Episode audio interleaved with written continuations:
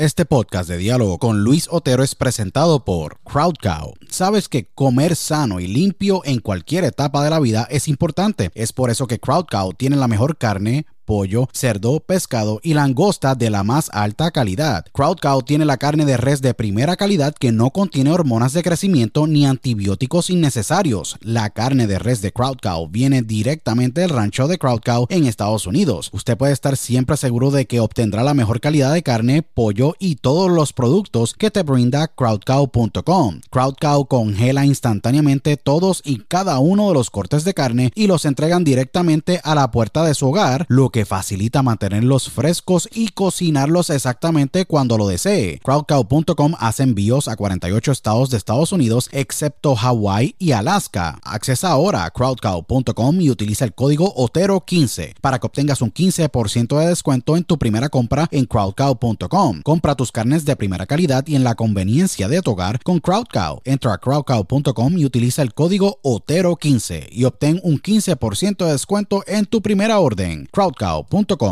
si padeces de estrés, ansiedad y otras condiciones de salud, tu solución es ThoughtCloud. ThoughtCloud.net manufactura el mejor CBD y los mejores productos derivados del CBD. ThoughtCloud tiene el CBD Isolate, CBD Full Spectrum, CBD en cápsulas, CBD en cremas y lociones, CBD en vapes de muchos sabores y los mejores CBD pre-rolls del mercado en sus sabores de Orange Crush, Dragon Fruit, Blueberry Splash y Sour Apple. El CBD de ThoughtCloud es espectacular y buenísimo, ya que tiene tremendos beneficios. Es 100% orgánico, ayuda a mejorar la ansiedad, estrés, bajar la inflamación, dolores crónicos, ayuda a la concentración y otras condiciones de salud. Visita thoughtcloud.net ahora para que hagas tu compra y utilice el código Otero en tu checkout o entra a dialogoconotero.com y accesa el link de ThoughtCloud en nuestro portal para que obtengas un 15% de descuento. Se los digo, ThoughtCloud ha sido increíble para mí y sé que lo será para ti. Nuevamente, accesa a thoughtcloud.net y utiliza el código Otero cuando vayas a hacer tu checkout para que obtengas un 15% de descuento en tu compra. thoughtcloud.net y si deseas tener el mejor snack en tu día a día, pues mi snack favorito es el beef jerky de Beef Octane. BeefOctane.com manufactura el mejor jerky de carne, pollo o pavo. El jerky de Beef Octane es espectacular, hecho a mano y tiene un sabor increíble. Beef Octane selecciona cada corte de carne de alta calidad, se asegura de que la carne esté correctamente cortada, marinada, sazonada y cocinada a la pura perfección. El proceso de confección es bien único y especial, ya que es hecho todo a mano, así que te un jerky de la más alta calidad en el mercado. Los jerky de beef octane de carne, pollo o pavo son tremendos snacks o meriendas cuando tú estás con tus amigos haciendo actividades al aire libre o andas en tu día apresurado. Beef Octane envía a los 50 estados de Estados Unidos, incluyendo Puerto Rico, Canadá, Europa, Australia y Latinoamérica. Visita beefoctane.com ahora para que hagas tu compra y utilice el código OTERO cuando vayas a hacer tu checkout para que obtengas un 10% de descuento en tu compra. No pases hambre y compra tu jerky con beefoctane.com. Utiliza el código OTERO para que obtengas tu 10% de descuento en tu compra octane.com. Broadcasting live worldwide. Welcome. Are you ready? Welcome. Señoras y señores, welcome. A Diálogo con Luis Otero.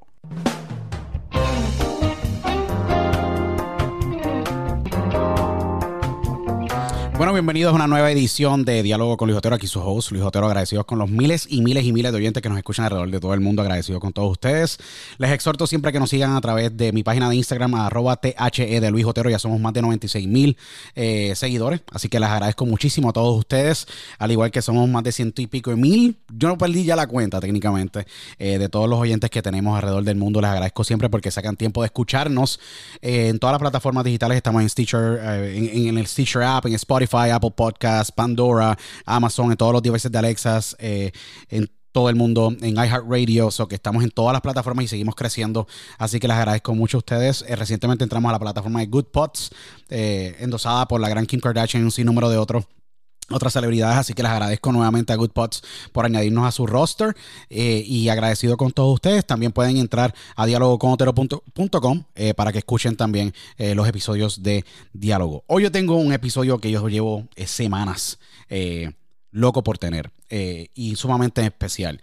a mí me encanta entrevistar y tener conversaciones con grandes talentos nuevos eh, y en todos los campos, eh, sea la música, sea cine, sea el área de negocios, sea el área de entretenimiento, el área de deporte. Me encanta dialogar con ellos, al igual que hemos tenido figuras grandísimas como Nancy Cartwright, Robert Sánchez, Tony Andrades. En fin, un sinnúmero de personas que ya están establecidos y tienen carreras muy exitosas en, el área donde ellos se desempeñan. Eh, y para mí no es excepción durante el día de hoy yo tener este gran diálogo que para mí va a ser muy especial. Eh, yo voy a entrevistar a un dúo de directores los cuales respeto muchísimo. Ellos son cubanos, eh, desarrollaron en Cuba hace muchos años atrás la productora El Central Productions, ah, o el central, Producciones El Central en, Cuba. Eh, y es bien increíble para mí porque crear una productora independiente pequeña en Cuba bajo las circunstancias que se viven en el país es bien complejo. Estos dos grandes directores emigran a Estados Unidos y han trabajado bien fuerte por lo que tienen. Y recientemente me, da mucha alegría eh, ver que eh, una de sus grandes eh, obras y grandes películas que, produce, que han producido, The Last Rafter, El último balsero, fue adquirida por la gran empresa de HBO, HBO Latino, y va a ser presentada a través de HBO Max y está disponible ya desde junio 3. Para mí es un gran placer tener en este diálogo que vamos a tener bien interesante y extenso eh, a los grandes directores Carlos Rafael Betancourt y Oscar Ernesto Ortega. Bienvenido aquí a Diálogo con Luis Otero. Un gran placer tenerlos a los dos. Al fin se nos dio y vamos a tener un gran, un gran episodio y una gran conversación. Gracias, muchas gracias. Muchas gracias, Luis. Gracias por tenernos aquí. No, gracias a ustedes por aceptar la, invitación. Eh, The Last Rafter, eh, y vamos a hablar sobre The Last Rafter en la conversación adicional. Eh, de donde ustedes son. Háblenme un poco de dónde nace este dúo, porque son ustedes un dúo eh, bien, eh, bien educado a niveles cinematográficos, siempre han sido unos grandes emprendedores, inclusive viviendo lamentablemente en, en, Cuba bajo las circunstancias, como quiera, tenían la visión de crear algo tan especial como lo que es esta gran obra de Last Rafter, el último balsero, que creo que resuena en estos momentos y en estos, estos tiempos. Y sigue siendo muy vigente de lo que se está viviendo actualmente a niveles globales, especialmente para nuestros hermanos cubanos que tanto queremos y amamos eh, y obviamente son sus compatriotas y otros países que están viviendo este, esta ola de inmigración hacia Estados Unidos u otros países, ya que Estados Unidos no es el único, eh, pero eh, cuénteme un poco de, de esta gran travesía y de dónde ustedes obtienen toda esta motivación, eh, ya que vamos a hablar de esto, pero ¿cómo Carlos Rafael Betancur y Oscar Ernesto Ortega se conocen en Cuba y cómo fue esa infancia? y cómo es que ustedes se encuentran para crear eh, el central y poder pues dar esos primeros pasos antes de salir de Cuba y poder lograr y triunfar en Estados Unidos con este proyecto y con otros que actualmente ustedes están trabajando. Cuenta, Berlín, ¿cómo, nos conocimos y hace cuánto tiempo? Nos conocimos como con 13, 14 años por ahí. Ah, realmente lo que nos unió fue la música, nos unió la guitarra. Los dos tocábamos guitarra y nos encantaba eh, hacer canciones. Decíamos que éramos trovadores. Decíamos que éramos trovadores, nos creíamos trovadores, imagínate. Con 13, 14 años, guitarra al hombro por La Habana. Y lo, lo lindo realmente es que creó una manera un lenguaje a la hora de crear y una, y una cosa lúdica de en lo que nos entretenemos en vez de en otras cosas que se entretenían otros, es en hacer canciones, en estar aquí con la guitarra, ¿no? Entonces, ese, ese, eso es lo mismo que hacemos ahora, exactamente lo mismo, es sentarnos todos los días a disfrutar de crear algo. Es, diferente, la, presión es diferente, por supuesto, la, la escala, el nivel de las cosas que estamos haciendo, por supuesto, no tiene nada que ver con hacer una cancioncita en tu casa que al final nadie va a escuchar. ahí, lo más importante... En la escuela nos oían... Sí, era la escuela, la peña, ¿sabes? Que es ahí cómo, cómo lograr ahí conseguir la muchachita, todo, todo eso, ese era, ese era, el drama, el amor y todas esas cuestiones adolescentes bellas. Y ya luego, pues todos nos, pasamos a eh, complicarse más la vida, estábamos en mundo de arte, Oscar va a historia a la Universidad de La Habana, yo empiezo en cine en, en la Universidad de Arte en, en Cuba nos reunimos ahí, siempre estábamos juntos, además Oscar tiraba fotos, esa era la, la, otra cosa de toda la vida, la, la, fotografía fue parte Y la carrera de Carlos era más divertida porque en lo que él estaba rodando, rodeado de actores y actrices, yo estaba leyendo en una biblioteca libros interminables y yo dije, coño, estoy en la carrera incorrecta, yo tengo que mudarme para el lado allá, que es la parte divertida. Pero mira, por hoy la carrera de historia, además, a mí me encanta la historia también, he sido apasionado de la historia siempre y nos une muchísimo y lo usamos muchísimo para todo lo que escribimos, para los referentes, para todo. Usamos mucho, mucho esa, esa Y esa carrera nos trajo al último cero también un poquitico. De ahí nace Ernesto. Exactamente, exactamente. Ernesto es filósofo de tu facultad, la Facultad de Filosofía e Historia. O sea que todo, todo tiene ahí el... Conexión. Todo tiene conexión. Y bueno, y bueno, pues así, o sea, realmente empezamos tocando guitarra de los, sí, de los 14 como a los 20 años eh, y comenzamos a, a, intentar hacer cortometrajes. Todo esto del Central nace de querer hacer cortos de una escuela de cine que no tiene muchas cámaras y que tiene muchas, muchos eh, estudiantes con ganas de crear igual que nosotros y a conseguir una camarita. Y esta compañía nace con una camarita pequeñita así y tres luces de jardín que compramos eh, eh, por ahí, como conseguimos, lucecitas cuadraditas que inventamos nosotros mismos y un micrófono con un cable y una varita, que era el, era el boom. Y con eso dijimos que teníamos una productora, porque eso sí, siempre eh, nos hemos puesto metas grandes. Nos hemos puesto metas grandes. Nosotros teníamos una productora con esa camarita, tres luces y un micrófono, pero adentro lo sentíamos y así comenzamos a hacer cortos y esa compañía empezó a crecer increíblemente empezamos a trabajar para Red Bull, empezamos a producir documentales para ellos y lo interesante de Red Bull es que no hacía publicidad, sino introducían la marca en historias que nosotros contábamos y nos daba mucha libertad creativa y la posibilidad de financiarnos esos documentales, que hicimos documentales de todo tipo de, de cosas, de música, de deporte, de surf, y así esta, esta compañía empieza a crecer sin darnos cuenta, sin, sin tenerlo muy planeado y con, y con el objetivo sobre todo de poder hacer cortometrajes, de poder hacer el trabajo que queríamos hacer narrativo. Es impresionante, es impresionante. Sí, lo, lo, lindo, lo, lindo de Red Bull, que además eh, eh, fue, fue un momento muy interesante para nosotros, fue que por un lado nos enseñar Jessica Pasos, que es puertorriqueña y era la, la directora de comunicaciones regional del Caribe en ese momento. Por un lado, tuvimos una, un nivel grande a nivel de calidad, a nivel de lo que nos pedían de la narrativa que nos estaban pidiendo, la manera de contar era diferente a lo que estábamos incluso acostumbrados nosotros y la cosa muy indie de la escuela. Esto era otra, otra, otra cosa. Estábamos llevando, pero por otro lado, nos dieron la oportunidad de traer historias súper genuinas y nos hizo también, la, nos, nos creó un poco las ganas de investigar, de viajar por toda la isla. Hicimos historias sobre las chivichanas, que son estos carritos de madera con ruedas raras que usamos en Cuba. Y entonces hicimos historias de surfing donde mezclamos un surfista de acá, de California, Hawaii, top surfer en el mundo, con un surfista cubano, y la creatividad. O sea, muchas Llevamos a Teo Calderón a los carnavales de Santiago. Correcto. Al señor Teo lo llevamos con Cacho López, que es un excelente eh, realizador. Seguro, Cacho es, es tremendo pues, cinematógrafo y Teo es tremendo, tremendo, bueno, uno de los mejores exponentes de música urbana. Teo, obviamente, yo trabajo y trabajo y tengo mucha relación en, en, en, el área urbana porque hice radio por muchos años en Puerto Rico y trabajé y actualmente le consulto a varios artistas como Luigi 21 Plus y Gaby Metálico, productor de Osuna y un sinnúmero de otros de otras personas del, del, género. Tego es una persona crucial y que ustedes se lo hayan llevado con el gran Cacho López, que Cacho es eh, un tipazo, un tremendo eh, director también, cinematógrafo puertorriqueño con un bagaje impresionante. Llevarse esos dos íconos de la cultura puertorriqueña, llevárselos para Cuba.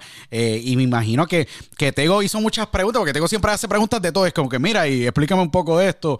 Y con este tipo de. Porque el tipo es bien, bien pueblo. Tego es bien pueblo. Y wow, se lo llevaron a Cuba. ¿Cómo se fue, fue esa experiencia? ¿Cómo fue que, que se llevaron a Tego y cómo lo convencieron a él y a Cacho a que viajaran a Cuba para, para esto. Bueno, eso fue Red Bull, realmente. Ese poder solamente lo tiene Red Bull. Red Bull nos lo pone a nosotros en La Habana y nosotros lo llevamos a Santiago. Wow. Pero era, como, como bien tú dices, bien pueblo, se nos escapaba y se metía en lo que nosotros, en los solares, ¿sabes? En, la, en, la, en las cuarterías, en todos lados. Y nosotros sacando a Teo diciendo, oye, que te, te, te conocen, que, que, te van a, hacer, van a hacer cualquier cosa aquí. No, no, imagínate. Pero la pasó muy bien. Muy bien. Muy, lindo, la verdad. lindo. Y, y muy metido con la gente, ¿sabes? Muy, muy, de verdad Sí, y, fue otro de esos, de esos viajes por toda la isla, porque nos fuimos desde La Habana hasta Santiago de Cuba. Que es en el otro lado, justamente el área que más cerca está, de hecho, de Puerto Rico, y, de, Dominicana. Sí. Qué impresionante. Qué impresionante. Eh, nace la pasión con el central. Es increíble, compraron tres luces de jardín. Eh, técnicamente el micrófono improvisado, cámara pequeña, Cuba se conoce lamentablemente por la situación de que no puede obtener todo tipo de tecnología. Ustedes, la pasión pudo más que las circunstancias. Es un gran ejemplo debido a que ustedes no se limitaron y dijeron, tenemos que crear nuestro sueño, tenemos que triunfar ante las circunstancias que estamos viviendo, no importa todas las trabas que ocurren. Se les acerca Red Bull, una mega marca eh, holandesa de, eh, bebidas energizantes, la marca más grande, eh, decide que ustedes como cinematógrafos van a tomar eh, la responsabilidad de grabar estos grandes documentales con surfers de posiblemente como un Kalani Rob, un Rob Machado, un Donovan Freaker Raider. Ian Wald. Ian Wald. Ian Wald. que Es, una leyenda del pipeline a niveles de, de, surfer. Es un surfer que, que trabaja olas de 35, 40 pies en, en, Maui, eh, en, en, en Hawái, eh, en Honolulu y en todo, básicamente en todo el mundo, porque el tipo ha viajado el mundo entero. Y es uno de estos tipos que yo también respeto como que el gran Kelly Slater, que técnicamente es la, cara del surfing. Pero ustedes hacen este tipo de documentales. Eh, ustedes en algún momento, y se los pregunto y le hago esta pregunta con mucho respeto, ustedes siendo tan libres al pensar, viviendo en un país que pues lamentablemente es complejo en cómo uno debe comportarse. Ustedes, no ustedes dijeron, mira, no tenemos miedo, aquí esto, nuestro sueño puede más que cualquier tipo de, restricción. ¿Cómo ustedes trabajaban esa, esa, esa situación para ustedes poder grabar y, y no tener ningún tipo de bloqueo a las ideas de ustedes? Porque me imagino que el ustedes tener esa, esa, mente bien abierta y poder crear estas campañas con Red Bull le abrió la puerta al mundo a ustedes pensar lo grande que ustedes podían ser y el no rendirse en ese sueño. Pero ¿cómo, cómo ustedes trabajaban eso en Cuba, siendo un país que eh, pues se vio un régimen comunista, es un régimen bien opresor y ustedes eran lo opuesto, tipos libres que querían crear y querían impactar el mundo y poder poner su país en alto a través de su trabajo pero crear contenido en Cuba, porque en ese momento se encontraban en el país. ¿Cómo ustedes trabajaron todas esas circunstancias para poder lograr lo que ustedes lograron? Que técnicamente es una hazaña dentro de las circunstancias que ustedes vivían. Tener 21 años ayuda mucho, yo creo, para empezar. sí. sí. No, mira, yo te diría que, que, y eso también es, hay que reconocerlo, nosotros estábamos hasta cierto punto en una situación de privilegio, si tú lo quieres poner, con el cubano de a pie, porque crecimos con a lo mejor un poquito más de acceso y posibilidades que lo que tiene el cubano de a pie. Y eso nos hizo también pensar en qué haces con eso. O sea, cuando tú creces a lo mejor en los dos o tres barriecitos que son un poquito mejores en La Habana, mientras que los amiguitos se la pasan en la discoteca, nosotros andábamos en la tocadera de guitarra y en la bobería que luego se, se, como que derivó en esto y se volvió serio, ¿no? Entonces tú dices, ok, aquí hay una capacidad de impacto, una capacidad de creación, una capacidad, una autonomía, o sea, todas esas cosas como valores humanos empiezan a resonar en uno mismo y de manera también hasta cierto punto eh, muy genuina y muy de nosotros dos, porque tampoco es que era, o sea, éramos nosotros con un poco de apoyo de nuestras familias y a mí muchísimos amigos que nos apoyaron, muchísima gente que igual se sumaba y muchísima gente también que estaba en la parte creativa, porque tampoco fue, era como que Red Bull era lo único que ahora, ahora tú lo cuentas y tú dices, oh, teníamos una gran oportunidad, una gran plataforma. Lo veíamos así, pero también lo veíamos como que hoy estamos haciendo este documental de Red Bull, mañana estamos haciendo un corto con no sé quién, pasado mañana estamos haciendo y teníamos esa, esa, esa... Eh, autonomía y esa forma de, ¿sabes qué? Si la escuela no nos deja o no tenemos los equipos, lo hacemos nosotros. O si hay una... Y ahí empieza a chocar. Hay muchos momentos donde sí tuvimos proyectos que nos tocaron la puerta y nos dijeron, oye, hay actividad enemiga asociada a tu proyecto. Eso es feo. O sea, y, no lo, y, no lo, puedo hacer. y no lo o sea, sí, sí tuvimos un momento donde, donde, donde chocas con paredes, porque empiezas a crecer y tú dices, oh, sí, sí somos un poquito más grandes. Y también porque hay tanta paranoia que un, un grupo de muchachitos haciendo algo con tres camaritas se convierte en algo que, que, que, que, miran. O sea, en cualquier otro lugar no es no es un problema. Pero firmar, en, Cuba en una loma, en una escuela donde nos pararon, no es un problema. O sea, Exactamente. Que, había un montón de cosas que no se pueden hacer. Pero hay un muro en La Habana que tiene una frase que dice: La libertad no es, es solo un concepto. Y es una frase interesante porque, por otra parte, tener 21 años ayuda mucho a que tú eres tan libre como lo que tú piensas y si tú no, y, y, y, te hace ser un poco negligente. Probablemente hicimos cosas a esa edad que ahora no hubiésemos hecho, sinceramente. Nos metimos en problemas que ahora lo pensaríamos a lo mejor dos veces para meternos en, ese, en esos líos. Pero, como bien tú dijiste, nosotros éramos muy libres de, de, mente, realmente, y teníamos además, éramos dos toros ahí queriendo firmar, firmar, firmar, sin pensar en consecuencias, y tuvimos mucha suerte. Y vivimos una época, y también yo creo que es justo decirlo, vivimos una época que no es lo que está pasando ahora. Desafortunadamente, en este momento, nosotros no hubiésemos podido hacer lo que hicimos cuando teníamos 22 años. O sea, 10 años atrás hubo un momento, digamos que un, un, espacio donde ciertas cosas se flexibilizaron sin perder la esencia del el sistema que es, pero hubo una flexibilidad que en este momento no, no hay. Y, y, yo creo que suerte, corrimos con suerte y subimos enfrentarnos a determinados problemas, como todo. O sea, si miras después el, el recorrido eh, fílmico de nosotros, vas a ver documentales más polémicos, cosas que hicimos que trajeron consecuencias, líos en los que nos metimos pero tuvimos suerte, tuvimos la suerte de, de, de, no tropezar demasiado fuerte, la verdad. No, y, y, en Cuba es lo que tú decías, en Cuba hay oleadas donde hay más apertura, hay un poco más de en relación con el mundo, ¿sabes? Los 90, cada vez que hay como una crisis, que, que, que, no hay padrino económico real, que no sé cuánto, entonces, sí, la isla se abre un poco y te crees que entonces sí va a haber ese momento. Entonces, hay negocios privados, hay mejorías. Se está cambiando, está cambiando. Y realmente la gente, no, y se siente la alegría en la gente, o sea, es genuino, aquí no hay nada, o sea, no, no es que, el, no es solamente el pueblo sufrido, también hay muchos momentos donde el pueblo con ganas y con, y con futuro y con no sé qué. Lo que pasa es que no, no le crees cuando vira para atrás. Cuando hace de nuevo y vuelve a caer. O sea, es, es, una espiral donde baja de nuevo y vuelves al mismo punto y dices contra. Pero realmente no eran otros tiempos. Hoy no hubiésemos podido hacerlo. Es triste este decir eso, es este triste que no se puede volver a hacer. Y yo creo que el timing de ustedes, eh, Carlos y Oscar, eh, fue perfecto pero. los tiempos vuelven, uno nunca sabe. no, no, correcto. No, que sí. No, yo espero, no, yo espero que Cuba en, en, su momento sea libre y que la gente pueda poder vivir y ser libre de pensar lo que quieren pensar, porque eso es lo bueno de ustedes. Y esto, y esto lo digo abiertamente a los miles que nos escuchan.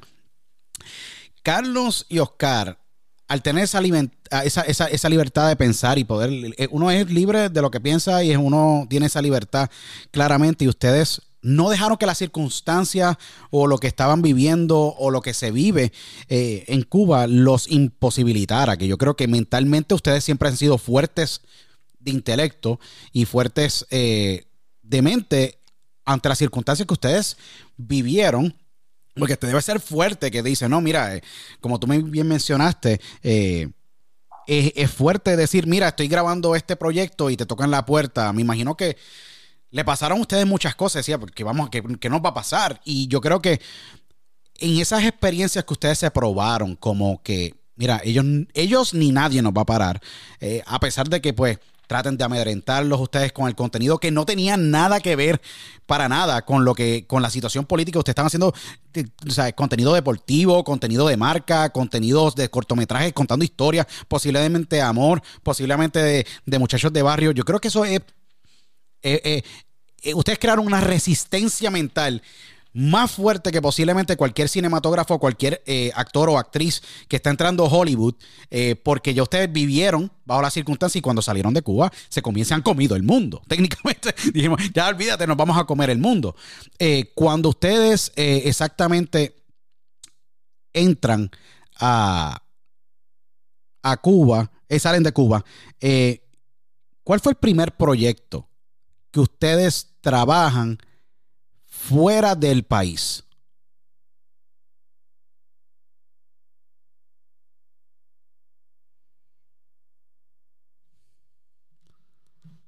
Carlos.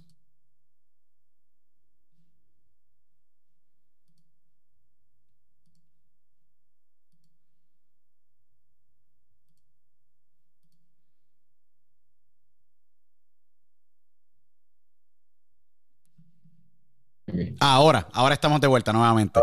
No te apures. Eso nos pasa por hablar temas políticos, ¿tú ves? nos quitaron internet. No, sí, no, nos escucharon allá y olvídate. Eh, no, es impresionante lo que ustedes han hecho. Eh, y la pregunta que le estaba haciendo era, cuando ustedes, cuando ustedes deciden salir de Cuba? ¿Cuándo deciden ustedes salir Eh, ¿Y cómo fue esa travesía para poder ustedes ser hoy el central con oficinas en Miami y poder obviamente haber creado eh, la reciente gran película que le exhorto a todo el mundo que vaya a HBO Max eh, y la vean, que es The Last Rafter, el último balsero, una historia sumamente impresionante, tremendamente bien contada.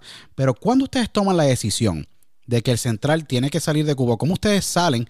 Y llegan a Estados Unidos. ¿Me pueden contar un poquito sobre esa travesía? Cuéntenme para que la gente tenga esa perspectiva, porque el camino en Estados Unidos cuando tú llegas es desde cero. Empiezas desde cero técnicamente y tienes que utilizar toda esa resistencia mental que ustedes desarrollaron a través de esos años para volver a construir un nombre, una reputación y una visión nueva ante las circunstancias nuevas y positivas y abiertas que ustedes tenían cuando la central o ustedes dos, eh, los gran Carlos, Rafael Betancourt y Oscar Ernesto Ortega llegan a Estados Unidos. ¿Cómo fue esa travesía cuando ustedes deciden irse de Cuba y cómo es que se da todo? Bueno, te cuento, ahí... Tú, primero. Yo primero, porque yo, me, yo me voy primero, sí. Ahí realmente nos separamos, Oscar se queda con el central en Cuba y yo me voy a estudiar cine a ven, vengo para acá. O sea, yo tenía la idea de. Habíamos venido a Nueva York, habíamos hecho parte de. Realmente eh, eh, eh, tuviste que trabajar duro antes de eso. Sí, sí, voy para allá. no, voy para allá. Ahora voy, a voy. al cine, tuviste que. Iba a Nueva York primero, por eso te digo. veníamos primero a, Vinimos aquí a Nueva York primero, estuvimos, o sea, un poco de más. Yo había estado en Miami antes, pero, fuera de Miami y trabajando en un proyecto como tal. Vinimos a hacer un documental de un músico cubano que dicen que se disputa ser el padre de la salsa, pero sabes, los boricuas y los cubanos tenemos esa cosa. Eh, no, seguro. ¿Quién hizo la salsa? Arsenio Rodríguez. Oh, wow, seguro, el gran Arsenio, seguro, seguro. Un gran exponente de la salsa, seguro que sí. Sí. Pues vinimos a hacer ese, ese proyecto musical. Tuvimos la suerte de, estar en esa colaboración. Exactamente. En 2012. 2012, de ahí regresamos a La Habana y ya yo estaba buscando una variante de venir a... O sea, mi objetivo fundamental era estudiar cine, era mi, mi gran sueño ahí en ese, en ese momento en alguna de las escuelas como top de, de, Estados Unidos. Pero igual, yo sabía que se iba a tomar caminito y que no iba a ser tampoco de, de la noche a la mañana. Eh, y yo creo que Nueva York nos cambió la vida. Yo creo que llegar a Nueva York a los 2012, que ya podíamos tener en el 2012 contra eh, 25, 25. 25. O sea, llegar a Nueva York a los 25 años así, de Habana a Nueva York, es un, es un choque muy fuerte. Es un choque cultural fuertísimo, la verdad. Sí, no, nos cambió la vida, nos cambió la perspectiva de todo. Nosotros teníamos ideas muy claras, independientemente de lo que pasaba en Cuba, realmente nosotros confiábamos mucho en hacer una carrera toda la vida allá. O sea, nunca, en ese momento no teníamos ningún tipo de planes de emigrar a ningún sitio. Creíamos que nosotros íbamos a cambiarlo todo que íbamos a ser los pioneros de todo y que, y que nuestra carrera se iba a desarrollar allá y Nueva York no, no, no, mueve bastante. Sí, sí, yo creo que entre Nueva York, entre esto mismo que te contábamos, de que empezamos a tener un par de encuentros ahí con dos o tres gente, con, un, con una persona de la seguridad del Estado, que fue feo también, y que yo creo que eso también nos hizo repensarnos dos o tres cosas, de cuán, cuán frágil eres, cuán no, no lo sabes, no te das cuenta, pero realmente no estás mm, protegido, o sea, no tienes, y, y, frágil eres en todos lados, o sea, tú, estás, tú, tú te, vas, contigo mismo y eso no, eso no, en ningún, ningún lugar te va a garantizar absolutamente nada. Pero eso sí eres un delincuente, pero nosotros queríamos hacer, nosotros queríamos hacer una película. Exactamente, nosotros queríamos... No, no vender nada ilegal. Efectivamente. Y de alguna manera llega un momento donde si no haces algo ilegal, no operas y, y no, y, y, no está bien eh, eh, vivir en ese, ¿sabes? es difícil, es complejo, seguro. Es bien, eh, debe ser retante ustedes, tipos honestos como ustedes, emprendedores con ganas de triunfar y, y que te estén tengas esa opresión y tengas esa limitación y tengas todas estas circunstancias y tú, yo no quiero hacer nada malo, yo quiero solamente filmar no, y genuinamente te digo, yo tenía ganas de estudiar cine en algún lugar, en un plan así como maestría, me gustaba mucho la AFI, lo había, es como las, las, las 100 películas, las listas, los no sé qué, eso se conoce en todos lados. Entonces, esa era parte de la, del, del, sueño y del plan, y así me fui a Los Ángeles, me reconecté con dos primos que tengo que, que crecieron acá en Miami y que estaban allá, que me enseñaron más o menos desde cómo se usa una tarjeta de crédito hasta todo. Qué bueno, sí.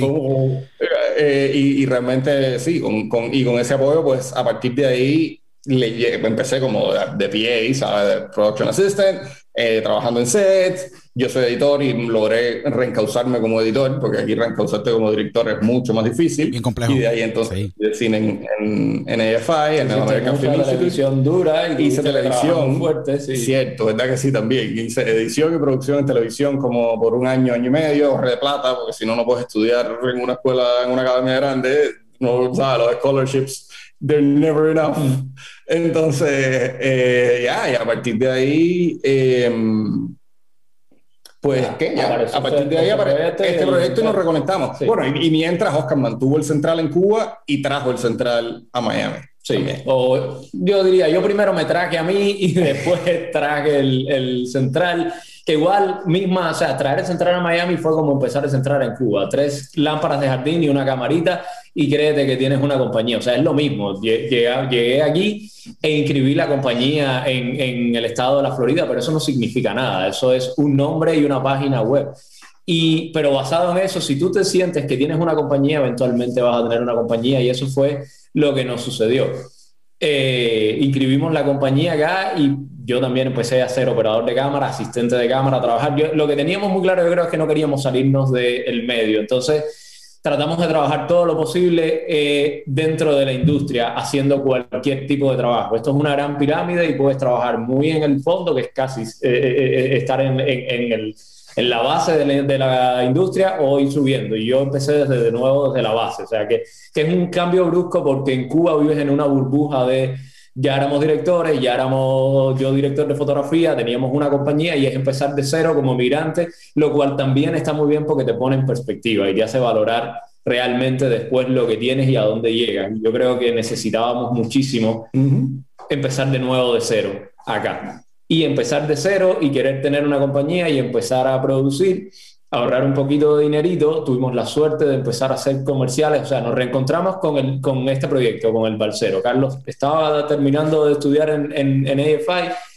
y teníamos este guion y empezamos a trabajar en él y a sin tener un centavo, porque además no teníamos ni estudio, ni agentes, ni productores, eran los ahorritos de nosotros y a decir, con estos ahorros vamos a hacer una película. Y con Alina Rodríguez, nuestra productora que viene con nosotros de La Habana, que también se sumó al proyecto, fue decir, la vamos a hacer, no sabemos cómo, no sabemos con qué dinero, pero lo vamos a hacer. Reunamos un poquito y comencemos. Tengamos el apoyo de todos los amigos de Miami, que fueron muchos, que nos apoyaron con cámaras, que nos dieron muy buenos deals de rentas y de tal. Hicimos un crew y salimos con la película y al mismo tiempo tuvimos la grandísima suerte de que empezaran a funcionar nuevos comerciales y a que la compañía se solidificara, que fue lo que sucedió hasta hoy es impre eh, yo ustedes me cuentan esto y yo estoy solamente transportándome y tratando de meterme en la cabeza de ustedes de las circunstancias en que ustedes vivieron. Un ejemplo, tenemos, te tenemos a ti, Oscar, que tú llegas después a, Miami eh, y es bien humilde, porque yo emigro de Puerto Rico, radico en el estado de Pensilvania, una hora y media de Nueva York. Sé que Nueva York es un cultural shock para cualquier persona, no importa si tú vives en New Jersey, como quiera vas a tener un cultural shock cuando llegas allí a Nueva York,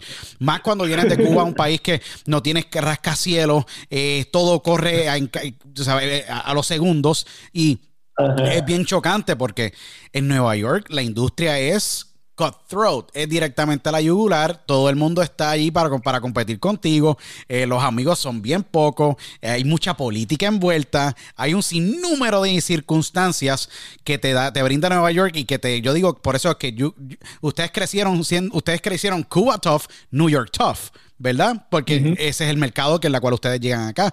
Luego, Carlos está en Los Ángeles, se va a FI, trabaja y vas entendiendo la industria desde la perspectiva de Los Ángeles, ya que Los Ángeles es donde pues están todos los estudios, la gran mayoría de las agencias, casi todos los actores viven allá, aunque ya la industria después de esta pandemia yo creo que ya pues se ha diversificado en muchas áreas, aunque están los hubs de Pittsburgh, Atlanta, Miami siempre ha sido un hub de filme, ahora Texas y un sinnúmero de otras áreas también, pero cuando ustedes crean, ustedes dos se juntan, crean nuevamente eh, el central y poder crear The Last Rafter. Last Rafter, me imagino que tuvo que haber sido una historia muy emocional. Y lo digo porque ustedes están narrando lo que ocurre con su propio país y con ese ciudadano que quiere triunfar, que quiere vivir libre, que quiere poder con su propio esfuerzo y su propia intelectualidad libre poder lograr lo que él quiera ustedes son de esos sobrevivientes que salen del país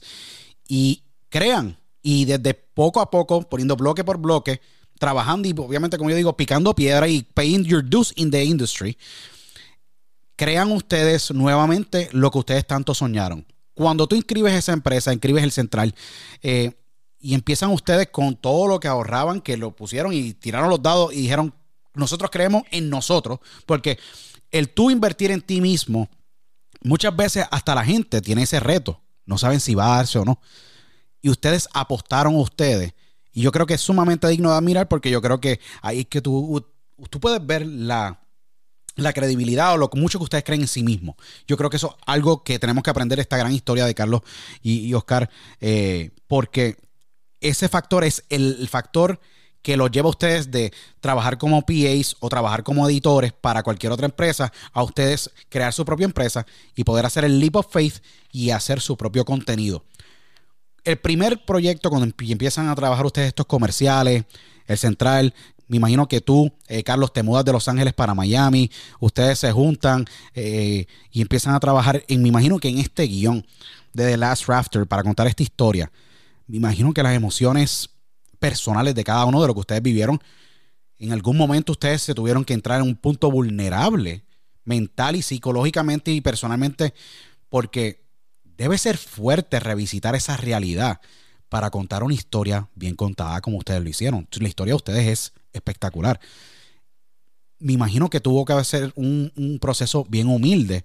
¿Y cómo fue ese proceso? ¿Cómo fue que ustedes dijeron, vamos a hacer esta historia? Yo creo que es momento de poder crear algo digno que cuente una historia real, donde se cuente de lo difícil, lo complejo, lo gratificante, lo retante, pero la historia de superación de lo que viven hermanos como nosotros. ¿Cómo fue ese proceso y cuándo es que se da? ¿En qué proceso de, este gran journey que ustedes han tenido con el Central es que Last Rafter nace? ¿Cómo fue esa, ese proceso? ¿Fue una noche que ustedes estaban dándose unos cubanos o viviendo vino que ustedes dijeron, vamos a hacer esto? ¿Cómo es que nace la idea?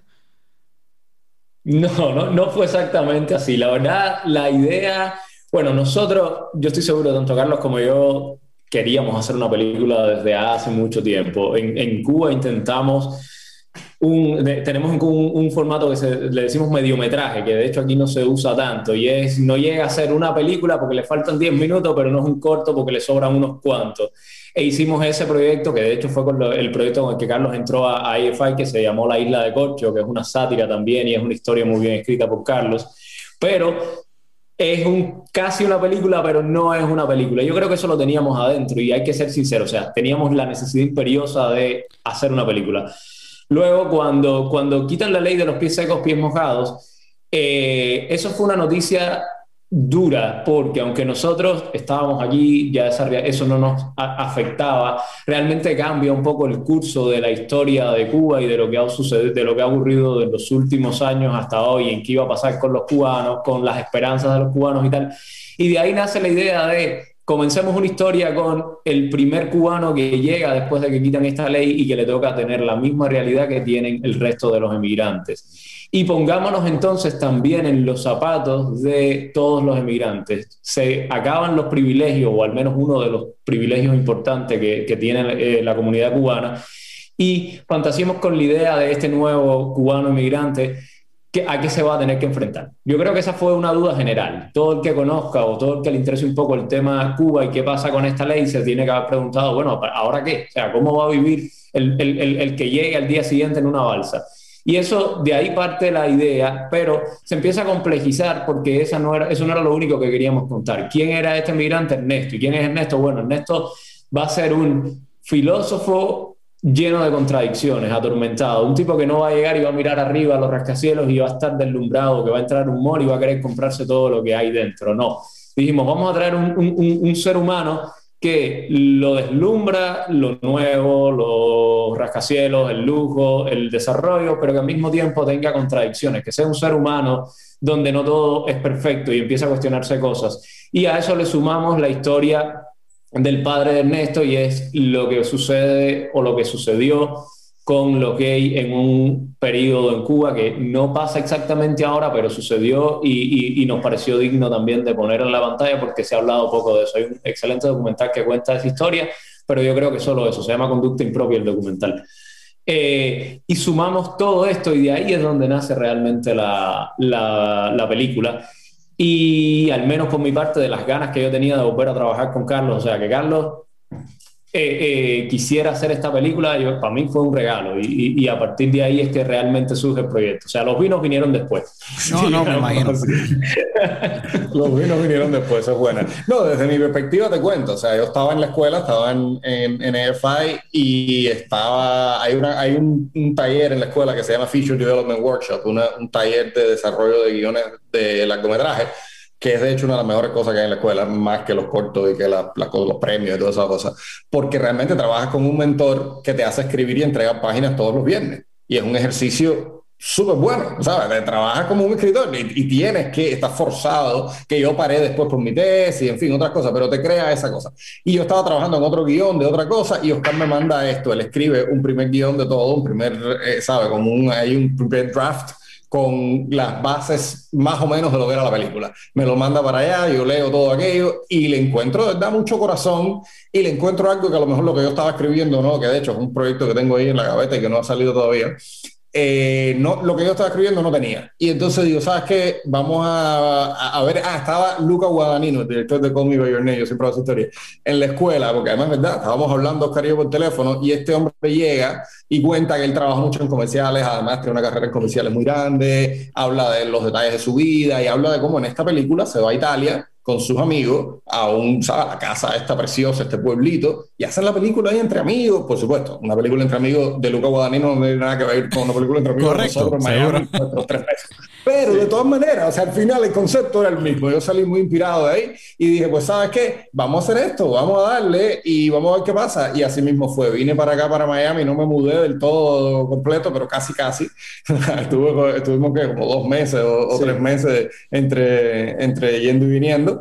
Y, y, nada, trabajamos muchísimo. La, Héctor Medina, el actor, es que es un actor buenísimo y que le puso muchísimo el, corazón, la imagen, la, todo. O sea, la, la, la, vibra y los ojos que tiene y el alma que tiene ese personaje que va mucho más allá de lo que está escrito. Porque ese personaje realmente habla poco y pregunta mucho. Y, y esos son personajes muy difíciles. Porque es esa, es esa ingenuidad que te muestra respuestas a través de preguntas y Héctor lo hizo espectacular. Entonces esa era, esa era otra de las cosas del, de los retos muy lindos, aparte de, bueno, lo que ya Oscar con toda la historia como tal que estábamos queriendo narrar. Eh, por otra parte, terminando de responder tu pregunta, o sea, así nace el proyecto y, y, y, y lo otro fue no planear mucho, sino tratar de ponerle sentimiento y verdad, que es lo que, o sea, esta historia realmente no pretendía nada, ni, ni, ni, la pensamos como, ok, según la audiencia el mercado y en complacer a un público. Fue, contemos una historia que esté cerca de nosotros. E, e, e, eso es una variante, es fácil, pero yo creo que, que funciona para hacer tu primer proyecto y es contemos nuestra realidad, pongamos cada uno un poco de, de, nosotros en Ernesto y de nuestras vivencias y que esta película vaya fluyendo. Uh -huh. y, y, así sucedió. Eh, eh, para mí eh, fue bien impactante cuando empecé yo a ver la película, ver cómo ustedes tocan el, el, el, el, tema de pies secos, pies mojados. Cuando yo recibí la noticia, eso fue en el año 2017, en enero 12, para los que vayan, vamos a, vamos a, poner aquí en perspectiva, esa noticia fue para mí, yo creo que sumamente fuerte y triste. Yo siendo puertorriqueño eh, y entendiendo la, la, realidad en que se vive en Cuba, eh, fue para mí uno de esos momentos donde pues mi estómago como que se, se, se, se torció. Porque yo digo, wow, qué más difícil se la van a poner ya. Tú viviendo en un país donde lamentablemente tu libertad está en riesgo y posiblemente el tu poder pensar libremente ya está en riesgo.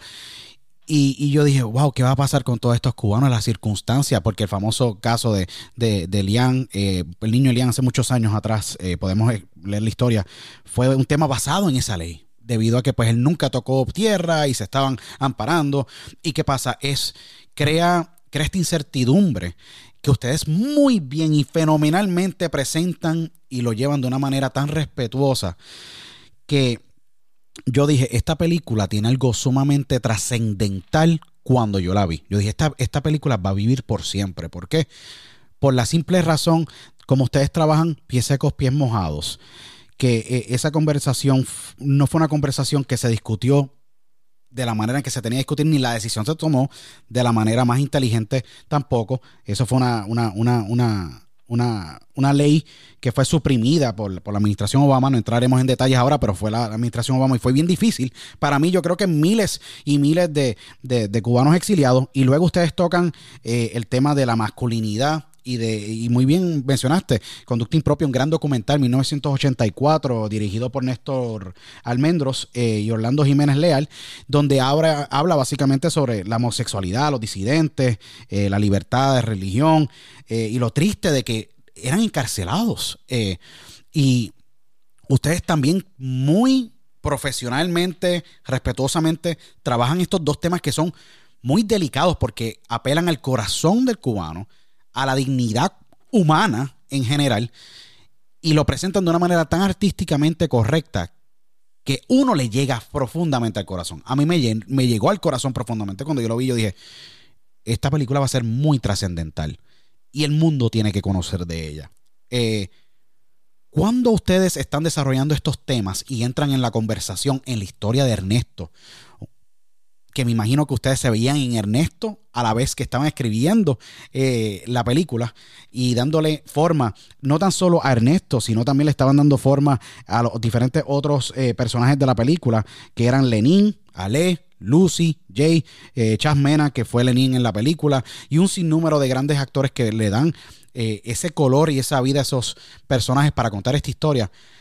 Me imagino que cuando ustedes tocan estos temas, la manera en que ustedes pudieron conectar todas las historias pudo haberle tomado un poco de tiempo, pero crearon algo magnífico. Cuando ustedes están grabando y están, eh, están filmando la película, hay un momento en la grabación que ustedes están, cuando están filmando, que ustedes dijeron, esta película es bien especial. Y creo que logramos nuestro objetivo de poder contar una historia digna para que el mundo la observara. ¿Les pasó ese momento por la mente que ustedes dijeron, creo que tenemos algo muy especial aquí? que el mundo va a poder ver por muchos años. ¿Les pasó eso por su mente? Porque yo creo que a mí como televidente y como eh, consumidor de la película, me llegó bien al corazón.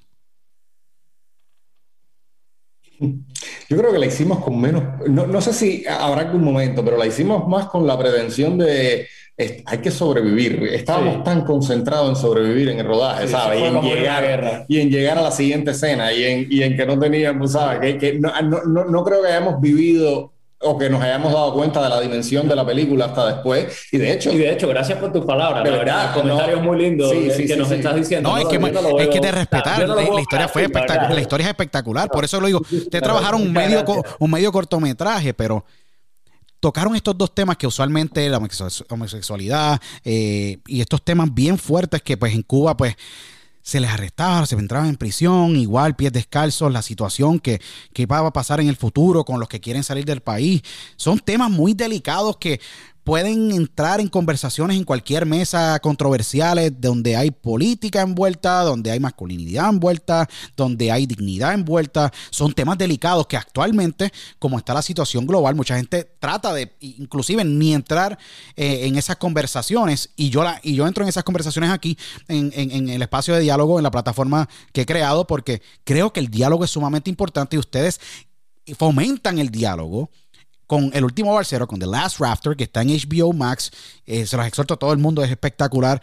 Y no tan solo eso, sino se abre la conversación de la dignidad humana, algo que pues ha sido violado en Cuba y en otros países que tienen este mismo este mismo tipo de gobierno, como en China también, que lamentablemente están viviendo unos tiempos muy difíciles, pero ustedes tocan esto con una manera tan respetuosa que logra el objetivo de poder pensar críticamente de dónde vienen los cubanos, de lo, de dichosos o bendecidos que somos, que, vivimos en Estados Unidos o en países libres, pero tocan esas circunstancias de una manera impresionante. ante mis ojos fue impresionante y es impresionante ya que logran el objetivo de poder llegarle a la fibra humana. Yo creo que esa es la, la parte clave de cualquier película y ustedes lo logran inmediatamente, casi 30 minutos en la película, y tú estás sumergido en esta realidad y tú estás en la mente de Ernesto y te das, a mí me dio un poco de ansiedad, a mí me dio ansiedad viendo la película por la simple razón de que, wow, tú sabes, todo lo que tiene que pasar él para poder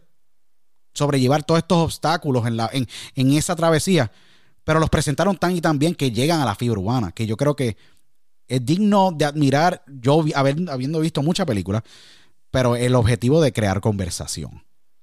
Gracias. Pero es que ese, ahí está el punto, lo, tú lo has dicho, es el diálogo. Cuando tú tratas de abrir un diálogo y no tratas de imponer tu punto de vista, sino simplemente Tú presentas tus argumentos de forma respetuosa y estás completamente abierto a que el otro también te presente sus argumentos sin juzgar, simplemente conversar. Es tratar, da igual cuán diferente pienses a mí. Yo quiero tratar de entender tu punto de vista. Eso no significa que voy a estar de acuerdo, pero con respeto entenderlo y con respeto proponerte el mío. Y eso quizás fue lo que tratamos de hacer con la película, que tampoco lo hicimos sinceramente eh, a propósito. Fue, fue un proceso muy espontáneo donde, como Carlos dijo, estábamos tan sumergidos en poder hacer la película, en, en, realmente poder filmarla y en que tuviese un poco de pies y cabezas en términos dramáticos y en términos, términos de estructura, que todo el subtexto de la película yo creo que, que, vino solo, que vino con los textos que fuimos escribiendo sin pensar mucho, nos sentábamos y escribíamos en la noche, en el día, hablábamos por teléfono y así iba fluyendo y tratamos de, y, eso sí creo que fue de las pocas cosas que hicimos adrede, de no, de no poner un punto de vista, de no decir nosotros creemos esto, esto viene como con un cuño en la película, no.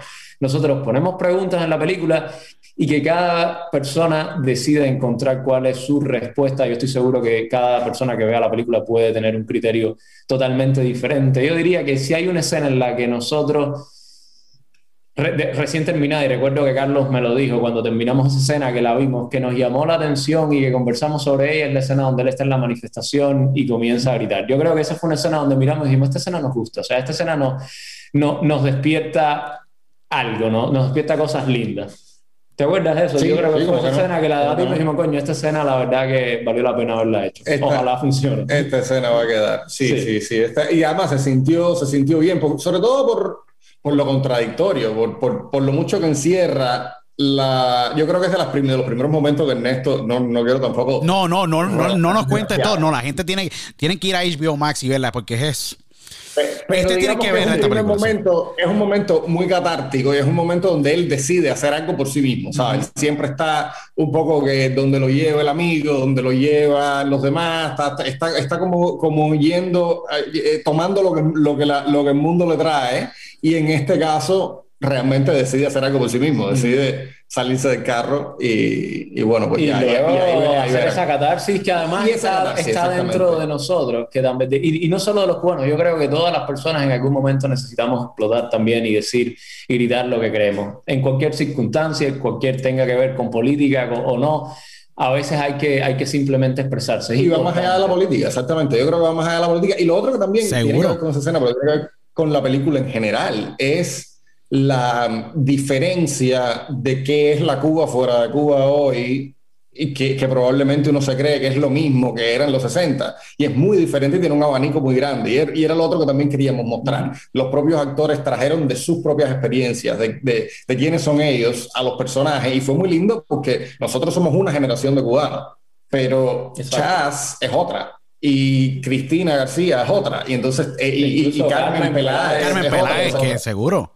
Que eh, es bien, es bien cool porque ustedes dos, siendo directores, siendo estos visionarios del cine cubano eh, y filmando con compatriotas de ustedes, contando esta historia sumamente personal para ustedes y para todo cubano e inmigrante en el mundo, porque cada, cada país tiene sus circunstancias, si uno se quiere mover o no. Ustedes permiten que creativamente los actores también brinden creatividad, autenticidad a cada rol. Algo que yo creo que demuestra el nivel de madurez, de respeto y de visión que ustedes tienen a la hora de filmar, porque yo creo que muchas veces cuando tú recibes un script, muchas veces los actores me han contado y hemos tenido tremendos actores acá eh, y actrices eh, y me dicen, mira, eh, este es el script, yo trato de preguntar, si me dicen que este es el script y me tengo que matar el script, me quedo en el script. Ustedes libremente dejaron que creativamente todo fluyera para beneficio de nosotros. Nosotros los que vemos este gran proyecto del último Barcero en HBO Max, y lo vuelvo a repetir todas las veces que sean, porque es un proyecto que todos deben ver. Eh, y por eso es que tengo aquí estos dos grandes directores y, los, recuerdo a todo el mundo. Para mí, este ha sido, y todavía falta bastante de este, de este diálogo, pero ha sido súper enriquecedor porque ver una generación como ustedes son de la, mi, misma generación. O sea, yo tengo 33 años, somos emprendedores tratando de poder luchar eh, en, el mundo en que vivimos.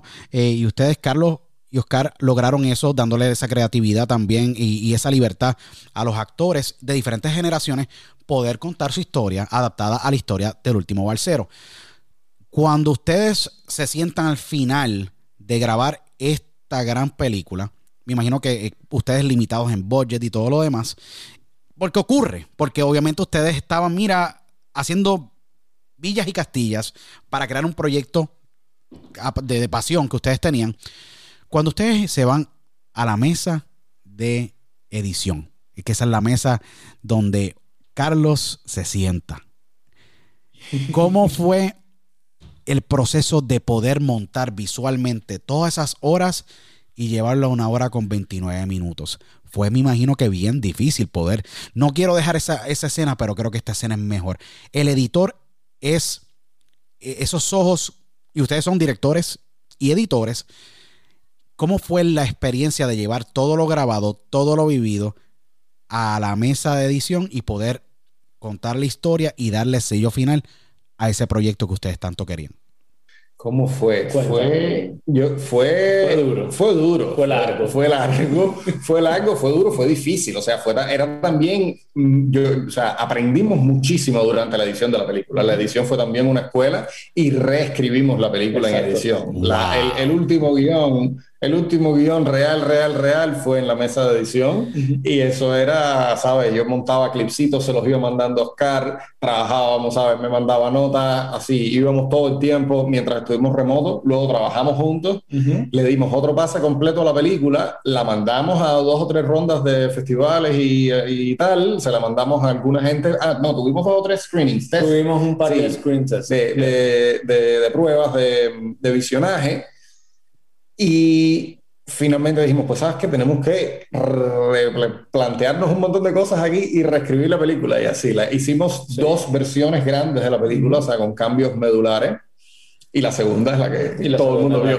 La, segunda es la que vio el mundo. Pero sí, sí, sí, hubo mucho, mucho material que grabamos y que estuvo en la película de manera diferente, eh, y mucha gente nos dice, no se nota, o sea, no parece una película con tanta improvisación o con tantos movimientos, pero sí los tuvo, sí, tuvo muchas piezas. Y justamente fue por eso, por nosotros encontrar cuáles son los, los, mejores elementos dentro de todo lo que tenemos y cómo, cuál es la manera más efectiva de contar esta historia. Y como tú también decías, teníamos tanto por contar y teníamos tantas cosas que queríamos decir con la película, que parte del asunto fue cuánto decimos de, de cada tema, cuánto decimos de cada storyline, cuánto quitamos, cuánto no hace falta. Lucy tenía mucho qué camino más. ¿Y qué camino Tenía muchas avenidas y es hubo un momento que hubo que decidir finalmente cuál es la avenida principal de esta película y con el dolor de nuestra alma desechar escenas importantes, escenas que caras eh, a nivel económico y, estético, escenas que, que, que, nos gustaron y que hubo que eliminar.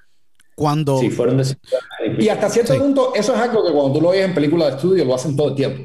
Sea, en, en EFI así te educan. Lo que pasa es que en el cine independiente no se hace por, por una cuestión de dinero, por una cuestión de también de que yo creo que los directores y el, el auteur movement, este, el movimiento del autor que te lo sabes todo, no le gusta un poco que mostrarte vulnerable y decir, ¿sabes qué? Grabamos cuatro horas de película y de ahí no funcionó todas estas series, las botamos y no pasa nada, ¿sabes? No fue nuestro caso, no tuvimos cuatro horas no, de película. No tuvimos cuatro horas de película para nada, pero, pero, pero, pero, hay muchos casos que, que, que, que otro lado. Y muchos casos que uno sabe que sí pasa que luego Entonces, eh, y a nosotros sí quisimos muy humildemente desde el principio decir que esta, es nuestra escuela. Este es nuestro proyecto que por suerte no tenemos un productor detrás contándonos las horas y los tiempos. De aquí, ¿qué es realmente lo que vale? ¿Qué es realmente lo mejor? ¿Qué es realmente lo que le queremos mostrar a nuestros nietos? ¿Y, y qué es, y cuál es esa historia? ¿Y cuál es la manera más efectiva de hacerlo? Y así, esa fue la que salió. Y, y es, es bien cool porque esa segunda edición en la que estamos viendo.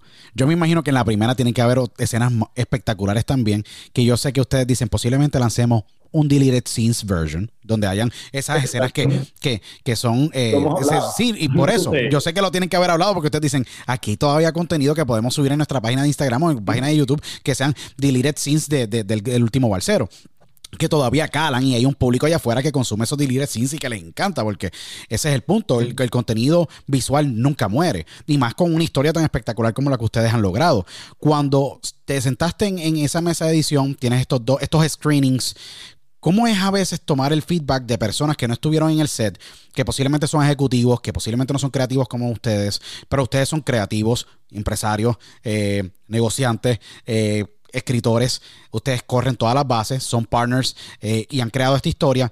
¿Cómo a veces tú tomas ese feedback? Porque a veces, como seres humanos, tenemos pues la resistencia. Queremos resistirnos un poco a, ese cambio porque posiblemente él no tiene la visión creativa, está viendo la visión de negocio, el otro está mirándolo en el aspecto de que, mira, le falta esta colorización o este tipo de... Eh, editaje o que, no corten tanto la escena y viene otra. Eh, hay un sinnúmero de factores cuando tú estás en un screening. Screening puede ser bueno, como puede ser eh, en cuestión de feedback, eh, a veces puede ser difícil porque tú ya tienes premeditadamente en tu cabeza que ya está en la película y tienes que irte nuevamente al edition board y trabajar largas horas. Me imagino que se demoraron ustedes semanas y semanas y semanas y cuidados y meses en poder montar esta historia también.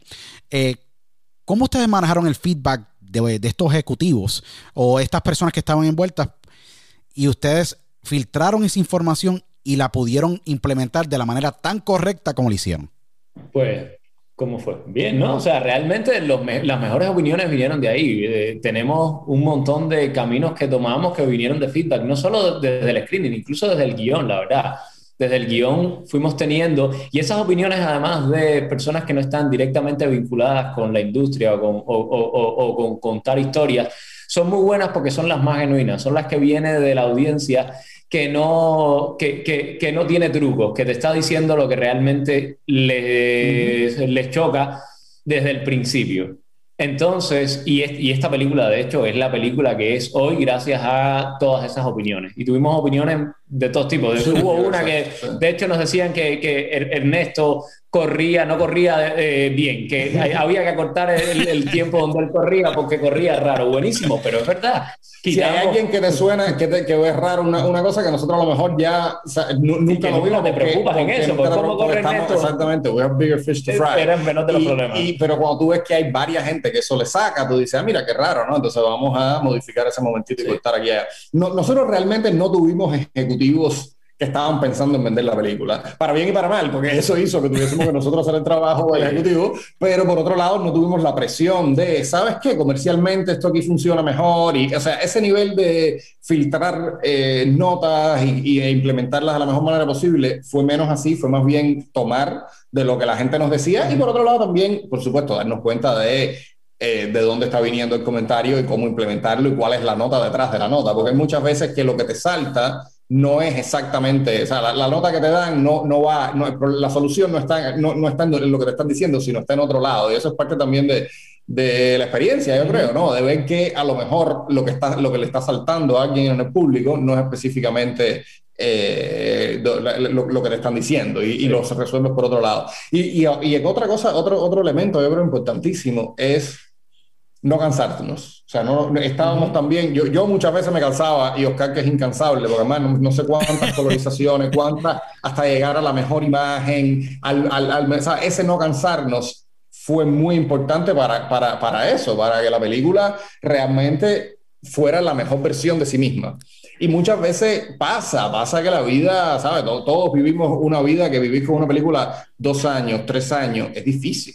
Llega un momento donde, donde tú dios ya, es lo que fue, hay que dejarla ir y no, y, todavía le puedes sacar un poquito más y todavía da una, algo más bonito. Y no la seguimos editando porque ya el, Dios no nos deja, porque si no todavía hay un par de cositas que se le puede hacer, pero ya por contrato no podemos tocarla más. No, definitivo. Y, y la dinámica de ustedes es súper cool. A mí, me, a mí me encanta porque ustedes son panas, se llevan bien brutal. se- la energía de ustedes, me imagino que cuando eh, Oscar tiene energía, eh, Carlos, tú estás posiblemente bien extenuado. Él te. He feed off, you feed off from each other, como se puede decir. Ustedes los dos se contagian. Sí, no, porque como, como directores, como editores, como profesionales, eh, eso pasa. Y ustedes están viviendo toda esta travesía juntos. porque usted, el central técnicamente tiene más de 10 años ya, ¿me entiende? Y es, y, y es bien, bien brutal porque ustedes se llevan esto de Cuba, llegan a Estados Unidos, eh, crean este proyecto del último balsero en HBO Max, espectacular. Obviamente vamos a hablar de cómo llegan ustedes a HBO Max porque esa travesía eh, de los... Te dicen 10 mil no y uno te dice sí. Eh, cuando ustedes presentan la película en el Miami Film Festival, un gran festival de cine, y ustedes hacen la premiere en marzo, más de cuatro salas repletas a capacidad. Sé que el mercado allá, esta historia resuena en Miami, pero resuena en New Jersey, pero resuena en Nueva York, resuena en España, resuena en Centroamérica, Suramérica, en el mundo entero. Cuando ustedes ven que tienen más de cuatro funciones llenas a capacidad, yo sé que ustedes los nervios los tenían en las nubes. Va a ser el primer screening masivo con la, la producción final. ¿Qué momento en, ese, en esos screenings, cuando ustedes reciben la noticia de que se vendieron todas estas funciones, pero qué les pasó a ustedes por la mente cuando ustedes reciben esa reconfirmación? No de lo que ustedes querían, sino que el mercado le está respondiendo ahora a ustedes y ustedes están tirando los dados desde el principio de que creen en el proyecto y el mercado te responde en, un- en- en uno de los festivales más grandes de Estados Unidos, el Miami Film Festival, que la gente eh, le encantó la película. ¿Cómo fue esa experiencia? Porque ahí hay un momento en donde el peso de tus hombros es menos. Y cuando presentas en Seattle y cuando presentas en Los Ángeles, es menos, porque ya tú ves el mercado que te está respondiendo. Y la respuesta en Seattle es buena, en Miami es buena, en Nueva York es buena, en Los Ángeles es buena. ¿Cómo fue ese primer screening masivo y la respuesta que ustedes recibieron? ¿Y cómo ustedes procesaron eso después de tanto sacrificio y tantos bloqueos en el camino para poder llegar a ese momento? Pues bueno, Miami, lo primero sí, con mucho nervio, ese primer screening, tanto que, que- que yo creo que no nos podemos acordar bien de qué pasó por nuestras mentes. O sea, yo creo que eso es algo que tú vives ahí y tú no te enteras de nada Sí. y cuando termina, no, no, o sea, no, es casi como no haber estado. Mucha felicidad y siempre la cosa de, de, lo logramos, de... Primero es un homenaje para todo el, equipo de producción que trabajó durísimo, porque además todo esto no se puede lograr si no tienes un equipo de producción que, que deje la piel ahí. Si no, Carlos y yo solos, por más eh, empuje que tengamos, no podemos. Esto es un- un oficio de grupo, de equipo. Una película no se hace solo con dos directores. Eh, entonces, si no es por todo el crew, no hubiésemos llegado aquí y tener la oportunidad de sentarlos a todos en un cine y decirles, señores, todo esto por lo que tanto trabajamos está ahí adelante ahora y vamos a disfrutar y a celebrar que llegamos hasta aquí. Eso, eso eh, reconforta mucho, pero estábamos muy nerviosos. Lo otro es que sí, vendimos cuatro eh, funciones, pero desafortunadamente pudimos Con el COVID. una. Correcto, sí, pero por lo menos eso, pudieron vivir. Se vivieron eso, una ustedes. Correcto, se vivieron una ustedes por la situación de COVID. Como quieran, se vivieron una que ya les da la reconfirmación de lo que posiblemente vaya a ocurrir, porque ya habían cuatro plus more vendidas. Eh, ustedes empiezan a presentar en otros festivales, en el Santa Fe Independent Film Festival, hacen Seattle, hacen San Francisco, hacen Oklahoma, hacen Boston, hacen Montreal, Canadá, hacen Madrid. O sea, el, el circuito de festivales, ustedes lo trabajan, pero con una dedicación impresionante. La respuesta del público está ahí. Hay ejecutivos que van a ver películas para poder comprar y poder, obviamente, adquirir derechos para distribución, etcétera. Cuando le da, eh, eh, ven, eh, ustedes están en esa primera función, no se les pueden dar las demás. ¿Cómo es que desde el año pasado y cómo es el proceso de que ustedes llegan hasta las oficinas o llegan hasta HBO? Porque me imagino que ustedes tuvieron que haber tenido un sinnúmero de ofertas de un montón de empresas que, que valoraban el producto y que querían llevarlo ahí. Ahí es que la parte se pone compleja porque tú, tú, eres celoso del producto que tú creas. Luego el central se sienta con los dos funcionarios, que es Oscar y Carlos, y la mente de director y creativo cambia a la de un empresario y entender dónde podemos obtener no tan solo la eh, maximizar financieramente el return de la inversión que ustedes hicieron, pero en qué compañía va a respetar la historia, la, va a mercadear, la va a poner al frente de suficientes personas para que las personas puedan consumir y poder inmortalizar ese material para que tenga larga vida e impacte generaciones tras generaciones, porque las películas son estas piezas que pueden ser buenas películas que trascienden y otras películas que no son tan buenas pero tienen vida. ¿Qué pasa? Esto es, esto es una pieza maestra hecha por el central y ustedes me imagino que dijeron, tenemos que hacer estas preguntas, porque esto es un proceso. Ustedes están en la universidad, como ustedes dicen, por más que tenían 10 años, están hablando con ejecutivos de altas empresas para ver quién adquiere los derechos de distribución, sea por territorio o sea a niveles globales. Cuando llegue esa oportunidad, ¿cómo es que ustedes dos se sientan como empresarios? Ahora pensando como empresarios, ¿y cómo vamos a escoger la compañía que va a distribuir nuestra película, nuestra obra que tanto hemos creído y hemos desarrollado y hemos invertido tantas horas de nuestra vida, porque esa decisión es bien difícil, porque tú no sabes qué va a pasar. Tú no sabes cómo internamente un ejecutivo o una, un board of directors o, un, o, básicamente un CEO o un CEO o, un vice president va a mirar la película a niveles de cuánto dinero vamos a invertir en mercadeo, cómo la vamos a distribuir. Y esas partes a veces no están en control de los cinematógrafos como ustedes, que son los empresarios que crean la película.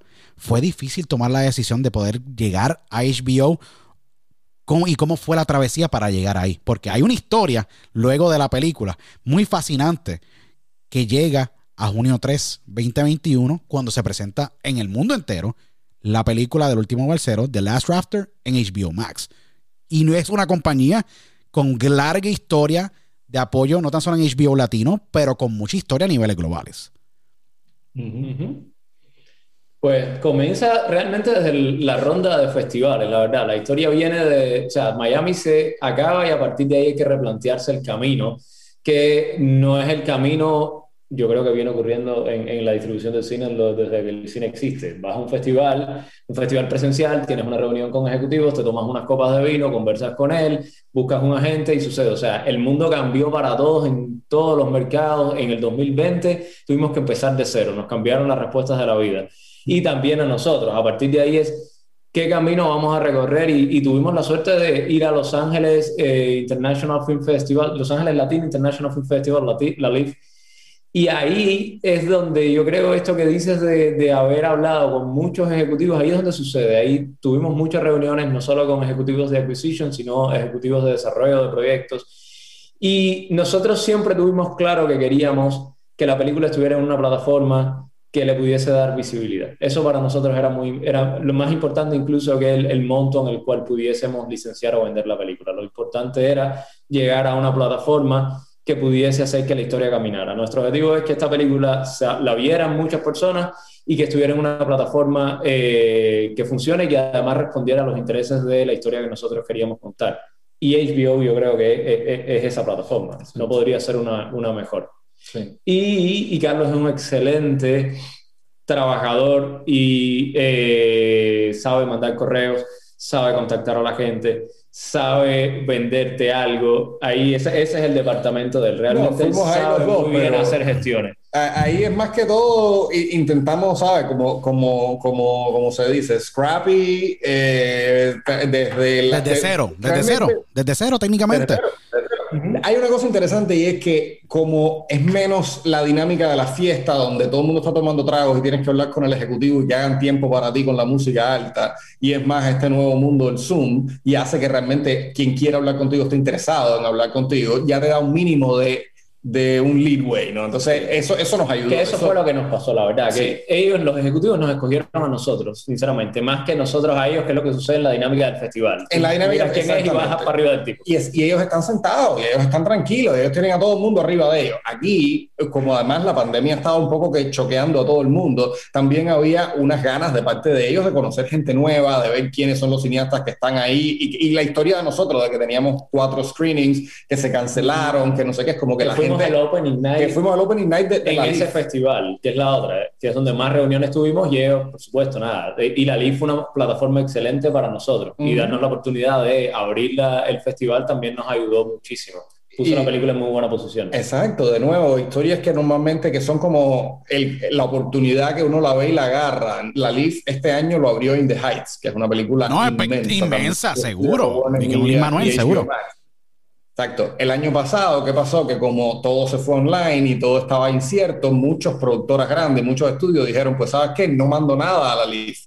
Y nosotros dijimos, pues sabes qué, claro que sí. Y, y sí, no- nos ofrecieron abrir con nuestra película y dijimos, pues claro que sí. O sea, es una... Y ese festival creció Y sobre festival, eso, porque de pronto se llenó de nuevo de películas. Tuvo un momento así y de pronto el festival se organiza de una manera tremenda. Yo creo que de hecho el, el 2020 para la LIF fue un antes y un después. Fue un antes y un después, correctamente. Y, Totalmente. y es un, y es un festival que crece y nosotros crecemos con ellos. Entonces son esas historias lindas que a veces un no te lo esperas o no lo estabas planeando, pero por otro lado pasa. Entonces nada, teníamos ahí desde, el- desde los grupos de desarrollo de, esta- de estas compañías eh, tipo HBO Max, logramos llegar a los contactos de adquisición que a veces son más difíciles de lograr Seguro. porque quieren hablar directo con estudio o con un agente, pero la persona que trabaja en desarrollo quiere conocer a cineastas jóvenes. Entonces sí fue. Conocimos a alguien de desarrollo, de desarrollo llegamos a acquisitions, adquisiciones Sí. y en adquisiciones hablamos con, con la El ejecutiva. y- mercado está cambiando también, Sí. que es una cosa interesante. El mercado se está, todo en sentido general, yo creo que la pandemia ha hecho que todo cambie también y el mercado está cambiando y,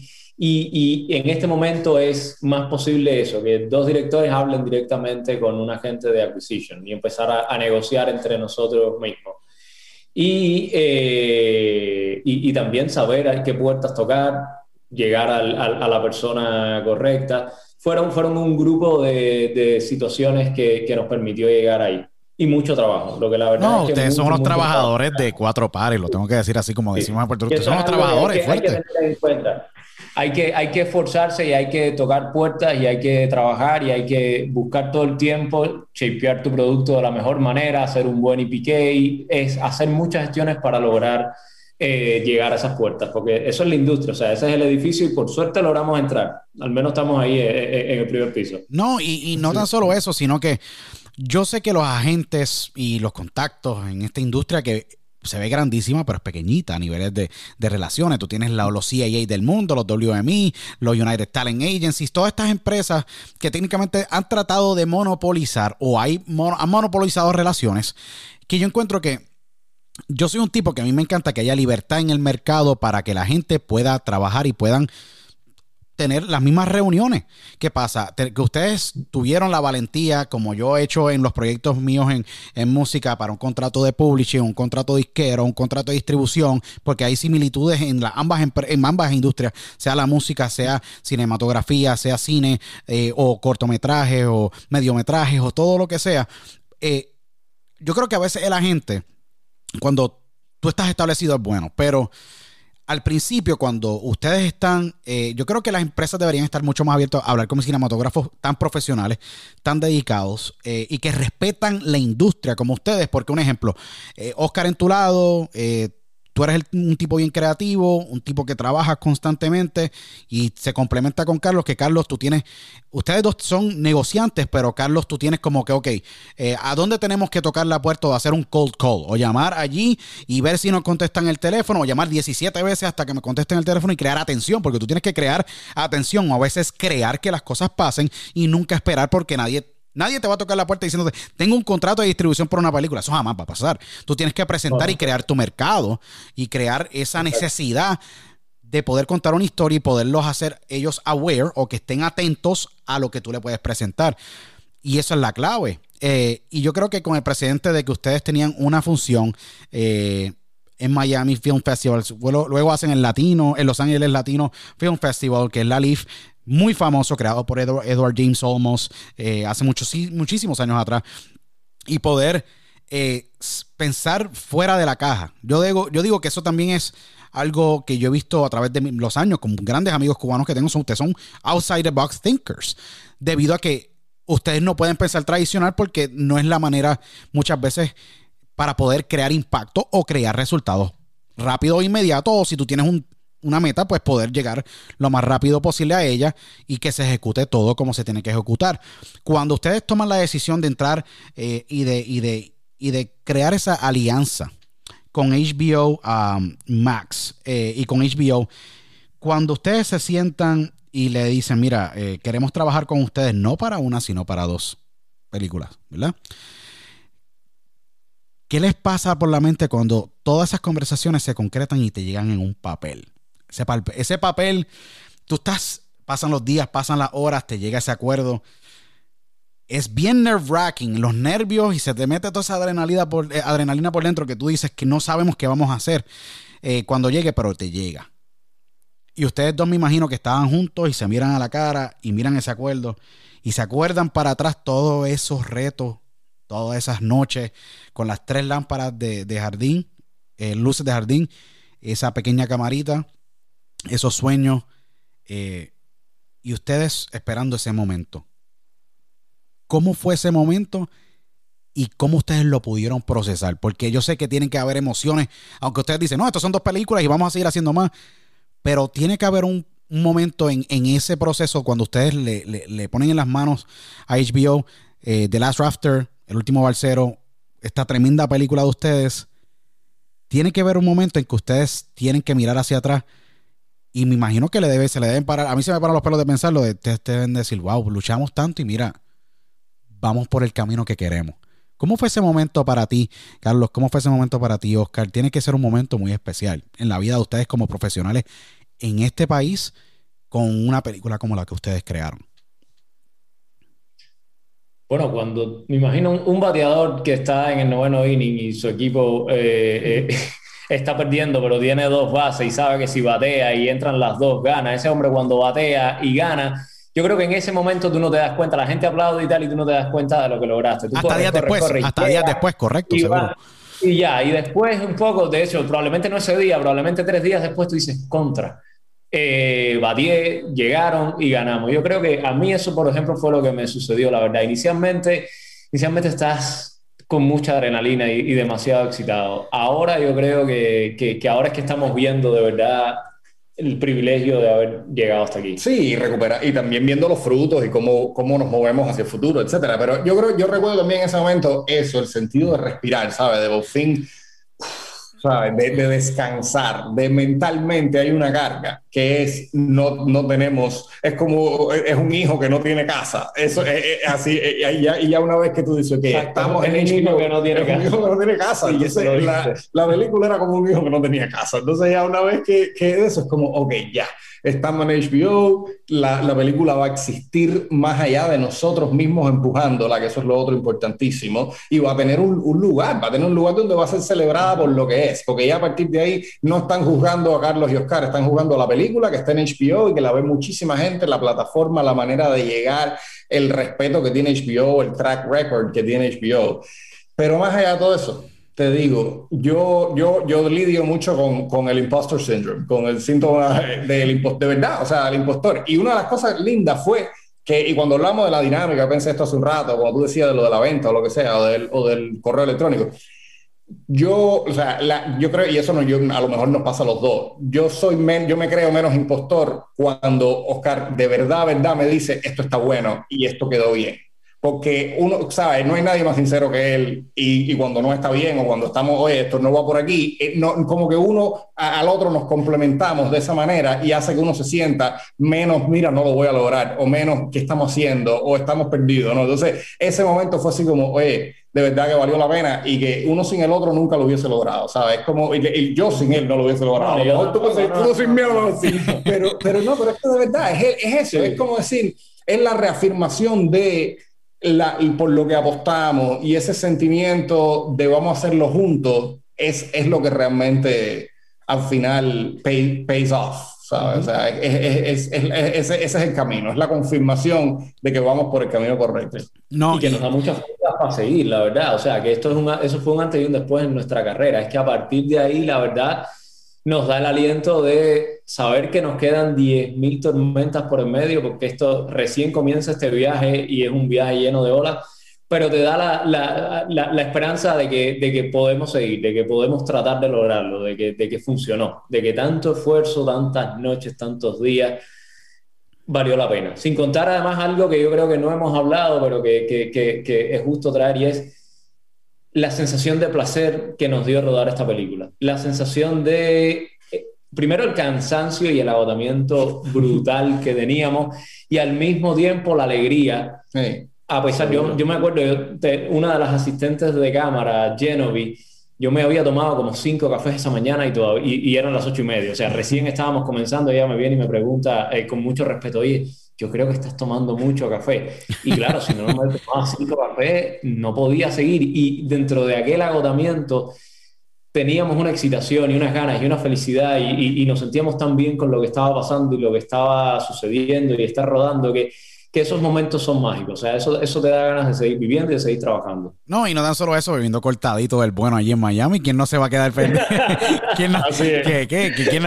no, ¿quién, no se va a es, que es una experiencia cool. El, café cubano para mí es el favorito, obviamente. Eso es, eso es una droga, como yo le digo, una droga. Es una, lo es, la verdad. Es una droga, pero es, espectacular. Eh, pero ese proceso, el ustedes disfrutárselo y poderlo vivir juntos desde que ustedes, o sea, tenían 14 años. Eh, eh, debe ser, es que yo lo miro en la perspectiva desde afuera y digo, wow, tú sabes que tu poder más de 15 años ser amigo, hermano de este ser humano que la vida los une a ustedes y salir de Cuba, salir bajo todas estas circunstancias del, régimen comunista y ustedes empezar allá en Cuba, traer el central y poder todavía hoy eh, en esta entrevista 2021, ustedes los dos seguir juntos trabajando, siendo esos partners, siendo esos colegas a niveles creativos, eh, debe ser súper gratificante, aunque yo sé que para ustedes ya es normal, pero debe ser bien emocionante porque tú dices, wow, nos faltan todavía 50, 60 años hacer más contenido y nosotros empezamos allá. Y es un proceso que, yo creo que en algún momento ustedes tendrán que contar su historia, posiblemente cinematográficamente, la de ustedes, porque es una historia muy inspiradora. Es una historia que inspira a cualquiera. A, que no hay circunstancia alguna que te impida poder lograr lo que tú quieres. Y al tú poder, obviamente, y ustedes ya poder eh, respirar un poco, sabemos que vive desde junio 3 ya en HBO Max, eh, el último balsero de The Last Rafter. Eh, yo digo que va a ser una, es una película que va a trascender, una película que tendrá rotación por muchísimos años. yo siempre visualizo eh, que, un ejemplo, y estamos hablando de que esto es una, y, no lo estoy comparando, pero es una comedia. Fresas con chocolate fue un fenómeno internacional y fue una película con el gran eh, Jorge Perrugoria, si no me equivoco, el gran eh, actor cubano y un elenco bien grande, donde pues pusieron en el 94, si no me equivoco, la película y pusieron a Cuba en el mapa. Ustedes lo están haciendo contando una realidad que esperamos que no dure mucho, pero que se ha vivido y es ya parte de la cultura en la que ustedes la cuentan, que yo creo que el mundo va a apreciar y va a seguir apreciando esta historia por muchos años, porque yo creo que es importantísimo que la gente conozca esa realidad bajo los ojos de Ernesto y este gran elenco y esta pieza magistral que ustedes eh, han creado. Cuando la película entra en HBO Max, junio 3, 2021, esto fue hace varias semanas atrás, cuando la ven ustedes en pantalla? ¿Cuál fue ese feeling? Ahí nos creímos que ya, ya, ya digamos, sí, realmente está, porque además uno no se lo cree hasta que ese día tú no la ves ahí. Tú te crees que algo puede pasar, lo que sea. O sea, realmente e, este sueño se hace realidad en el momento en el que esa película aparece con el logo de HBO delante y empieza y dura una hora y media y llega hasta el final. Sí, ahí sí, ahí sí. Sí, sí, no, y fue, fue muy lindo, fue... Eh, finalmente poderle decir a todo el mundo está en HBO, pues también lo supimos, pero no lo podíamos decir. O sea, estábamos todavía esperando para poder empezar la campaña de, de, publicidad de la salida de la película. Entonces ya el poderlo decir, el que todo el mundo lo pueda ver desde cualquier lugar en Estados Unidos. Y bueno, que tampoco, o sea, estamos empezando con HBO, pero nos vamos a Latinoamérica y a Europa y seguiremos en, el resto del mundo también. Sí, esos son los planes, poder distribuir en el resto de los, de los territorios, porque HBO, la, tiene, HBO Max adquiere la película y la muestra en Estados Unidos, pero todavía tenemos una ronda larguísima por hacer con esta película en Europa en América, en, Asia, en África, o sea, queremos movernos todavía más. Eso es lo bueno de la película, que, tiene mucha vida. ustedes me imagino que el próximo año y medio le van a estampar ese, ese pasaporte en muchos sitios, ya que pues gracias a Dios la economía está abriendo, hay un sinnúmero de países ya que están normalizando, las, las salas de cine en Estados Unidos están abiertas ya, eh, y un sinnúmero de países más. Eh, es, bien, es bien gratificante y es bien cool verlos a ustedes crecer y, que, el Central continúe produciendo contenido y eh, ver la película en HBO, no tan solo en esa parte, sino de que, va a vivir por siempre. Yo creo que debe ser algo muy... Eh, para mí como, como consumidor de la película es sumamente esencial e importante debido a que esta historia nunca va a caducar. Y esas historias siempre van a resonar con cualquier persona en las circunstancias que esté viviendo. Yo creo que Ernesto eh, es todos nosotros en algún momento en la vida. Y yo creo que ese es uno de los takeaways más grandes de, la, gran película El último balsero, el Last Rafter, eh, porque Ernesto está en cada uno de nosotros dependiendo, eh, no tan solo en las circunstancias de Cuba, sino en lo que nos enfrenta la vida. Y yo creo que eso es lo más importante de, la película, ese mensaje de, de que nunca nos podemos quitar, como ustedes nunca se quitaron. Yo creo que Ernesto eh, es Carlos, es Oscar, el Luis, es todo el mundo que está escuchándonos allá afuera. Eh, hay un Ernesto en cada, en cada, cada vecindario, en, en, cada miembro de la familia. Y yo creo que ahí es donde trasciende esta película a, niveles sumamente gigantescos. ¿Qué otros proyectos ustedes tienen en el tintero? Sé que tienen una película con HBO, otra próxima película en HBO que es parte de su acuerdo y los felicito grandemente. Eh, sé que tienen otras otras ideas más, sea cortometrajes, mediometrajes, largometrajes, con otras plataformas. Ustedes son independientes, que es lo más bello del mundo, no están atados a acuerdos que los limitan creativamente. Ustedes son unos tipazos, ¿me entiendes? Que están abriendo eh, puertas para muchos latinos, muchos cubanos eh, y muchísimos eh, jóvenes que nos escuchan. ¿Qué podemos esperar de, de Oscar y Carlos en el Central? Yo diría, antes de, salir del barcero, yo quisiera apuntar algo, porque la verdad sería justo, y es una entrevista tan bonita como esta que nos has hecho, sería una muy buena plataforma para agradecerle primero a todo el equipo de trabajo grandísimo que nos apoyó en esta película, y no solo al equipo de trabajo, sino a también todos esos clientes que le han dado trabajo al Central Producciones y que saben que estamos haciendo este proyecto y que, y que tienen la paciencia de, aunque nos contratan en proyectos que, que son comerciales, saber que estamos trabajando y que apoyan eso y que también esperaban ver esa película en HBO. No solamente el Cruz, sino también toda aquella gente que nos contrata y que sabe que no solo hacemos los trabajos comerciales, sino que también queremos hacer otra cosa y que también nos apoyan, porque tuvimos muchos amigos que al mismo tiempo que nos contratan nos apoyaron con esta película y que fueron parte de esta película. Entonces sería justo agradecerles a, todos. Y sí, estamos con un nuevo proyecto. Todavía no tenemos una plataforma de distribución segura para él, pero es un proyecto que viene de Broadway, que nos tiene muy ilusionados, de dos productores de Broadway. Cuéntale, Cali. Eh, nada, se llama, se llama Borrowed y es una película que viene de, un, de, un, de una obra de teatro. Eh, dos actores y una locación es, el, es, el, es, la premisa de la obra y nosotros estamos honrando eso pero llevándolo a un lenguaje cinematográfico. Uh, nada, la sinopsis es una, dos extraños que se encuentran y viven un suceso muy inesperado. La, la, esa es como la, la, premisa. Y nada, estamos ahí entrando muy, muy, muy fuerte. Estamos en medio de preproducción. Tenemos ya. Hablando ya el próximo mes. El próximo mes. Eh, tenemos un guion que nos gusta mucho. Estamos trabajando con Héctor nuevamente, con Héctor Medina. ¡Wow! Seguro. Y ahí estamos. Sí, listos, a fuego Y con la suerte de, de tener estos partners que vienen de Broadway que tienen una carrera muy exitosa, nominaciones a Tony y, y, que están trabajando con nosotros, que creyeron en nosotros y que, y que juntos estamos empujando ahora este nuevo proyecto. Sí, realmente mil gracias a ellos. Se llaman uh, Jim Kirsted y William Fernández y ambos han producido, tienen muchos, muchos créditos y, y nada, se, la, se quieren aventurar. Se quieren aventurar, vieron, vieron la película y les gustó mucho. De hecho, así partió, así fue. Vieron, fueron a ver la película al cine y de pronto tuvimos una noche una conversación eh, tomamos algo y,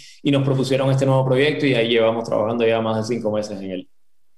Pero ¿quién no va a querer trabajar con ustedes si ustedes son unos dúo de tipazos, brother? De verdad, es real. Ustedes son dos tipos bien humildes, bien que, que son trabajadores, son tremendos trabajadores. Y yo creo que ese proyecto eh, de Borrowed va a alinearse con otros más.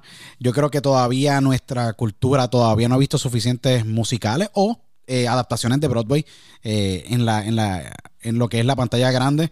Eh, y hay muchos proyectos adicionales que ustedes van a trabajar. Yo sé que previamente, y lo menciono porque es parte de esa gran historia de ustedes en el año 2013, Carlos trabajó la isla de Corcho y yo creo que hay mucho espacio. Yo digo que los y lo, y lo digo abiertamente porque los cortos son algo sumamente importante porque mantienen la esencia de tiempo para las personas que no les gusta consumir un largometraje por cuestiones de tiempo, pero te llevan la historia en ese espacio corto y creo que hay mucha vida en esa área. Creo que es un mercado que yo creo que ustedes han trabajado previamente muy bien y, y tienen muchos cortos en sus créditos, que yo creo que es algo que para nuestra generación que existe todo lo que es el TikTok, el YouTube y todas estas plataformas eh, que están allá afuera, yo creo que los cortos van a ganar un buen espacio. Eh, y es un área donde pues hay mucha expansión, mucho crecimiento, al igual que los largometrajes eh, que ustedes están trabajando y los mediometrajes que actualmente nadie, yo creo que está atendiendo esa área, esa necesidad de posiblemente una hora de 20, una hora y 15, contar esa historia creo que es bien importante y es algo completamente que aprendo con ustedes en esta entrevista, en este gran diálogo que he tenido con ustedes, que no va a ser el, único que tendremos, porque tendremos muchos más, eh, que es un área que yo dije, wow, pensando en la entrevista, nadie se ha puesto a crear una película de una hora y quince, creo que una hora y quince es un buen tiempo para poder contar una historia. Es difícil posiblemente editar mucho contenido y llevarlo a una hora y quince que cuente la historia y le dé dignidad a la película pero es algo que ustedes ya han masterizado y han podido trabajar previamente, que pueden ser ustedes pioneros de ese, de ese género o de esa área dentro de lo que son largometrajes, cortometrajes y llevarlo a ese middle, a ese middle ground, creo que es sumamente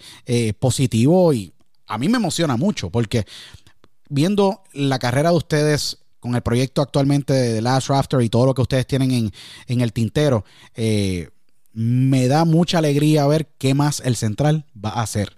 Y yo creo que eh, todos los que nos están escuchando, creo que deben estar bien pendientes de lo que eh, el gran Carlos y Oscar van a, lograr con el central eh, en los próximos años que, ustedes estén trabajando y creando todo este contenido, porque la carrera apenas comienza. Ahora esto se pone bueno, como yo digo, con, con estas alianzas que ustedes están creando. ¿Qué más le falta por lograr? ¿Qué hay en el bucket list de eh, Carlos Betancourt y de Oscar eh, a niveles de eh, cinematografía? ¿Qué les falta? ¿Le falta mucho? Pero ¿qué historias les faltan a ustedes por contar? Sin soltar mucha prenda suelta aquí, para que obviamente no se lique nada, pero ¿qué más le falta por, por contar? Adicional de documentales, cortometrajes, ¿qué más? Yo creo que este reto nuevo que nos está trayendo el universo, además, porque nosotros realmente, te digo, somos de planear muchas cosas, pero somos de adaptarnos a lo que la vida nos trae, porque cuando tú no traes un background grande de, de, de, ¿sabes? Tú no tienes un hedge fund atrás, tú tampoco te puedes Correcto, seguro. A inventar. Si no, te tiran un proyecto, vamos a cogerlo porque es lo que hay ahora. Exacto. En este caso, ¿qué está pasando? Que se nos está viendo... Cuatro proyectos en la pandemia y el quinto es el que vino de, de, eh, sorpresa. Eh, y sale de sorpresa, pero por otro lado nos abre un camino a esta combinación de teatro y cine que incluso proyectos que estábamos desarrollando durante la pandemia y nunca pensamos que podían funcionar en el teatro, ahora decimos son perfectos para salir en teatro y cine a la vez. Y, esta historia, que de hecho es una historia pequeña, que aunque viene de Broadway, no es un musical, que es lo que todo el mundo esperaría, y es todo lo contrario, es un thriller. Eso sí me emociona a mí, que no es musical y es en Broadway. Eso que no es un musical y en Broadway. Eso a mí me emociona, porque yo creo que... Hay gente que le gustan los musicales. A mí me gustan los musicales dependiendo, obviamente, In the Heights es espectacular. Lin Manuel es un genio a niveles de cómo cuenta la historia, pero hay, un, hay una gran audiencia de Broadway que no quiere ver un musical y quiere ver una historia, posiblemente seria, puede ser comedia, puede ser un drama, puede ser cualquier, puede ser misterio, y llevarlo de, de, de Broadway a cine o de cine a Broadway creo que como quiera la fórmula, sí, que la fórmula es increíble. E inclusive posiblemente The Last Rafter puede llegar a Broadway y sería para mí impresionante, único y espectacular porque yo creo que Broadway expone a muchos turistas en Estados Unidos, no tan solo en Nueva York, pero luego se van fuera del circuito alrededor de Estados Unidos a hacer una gira.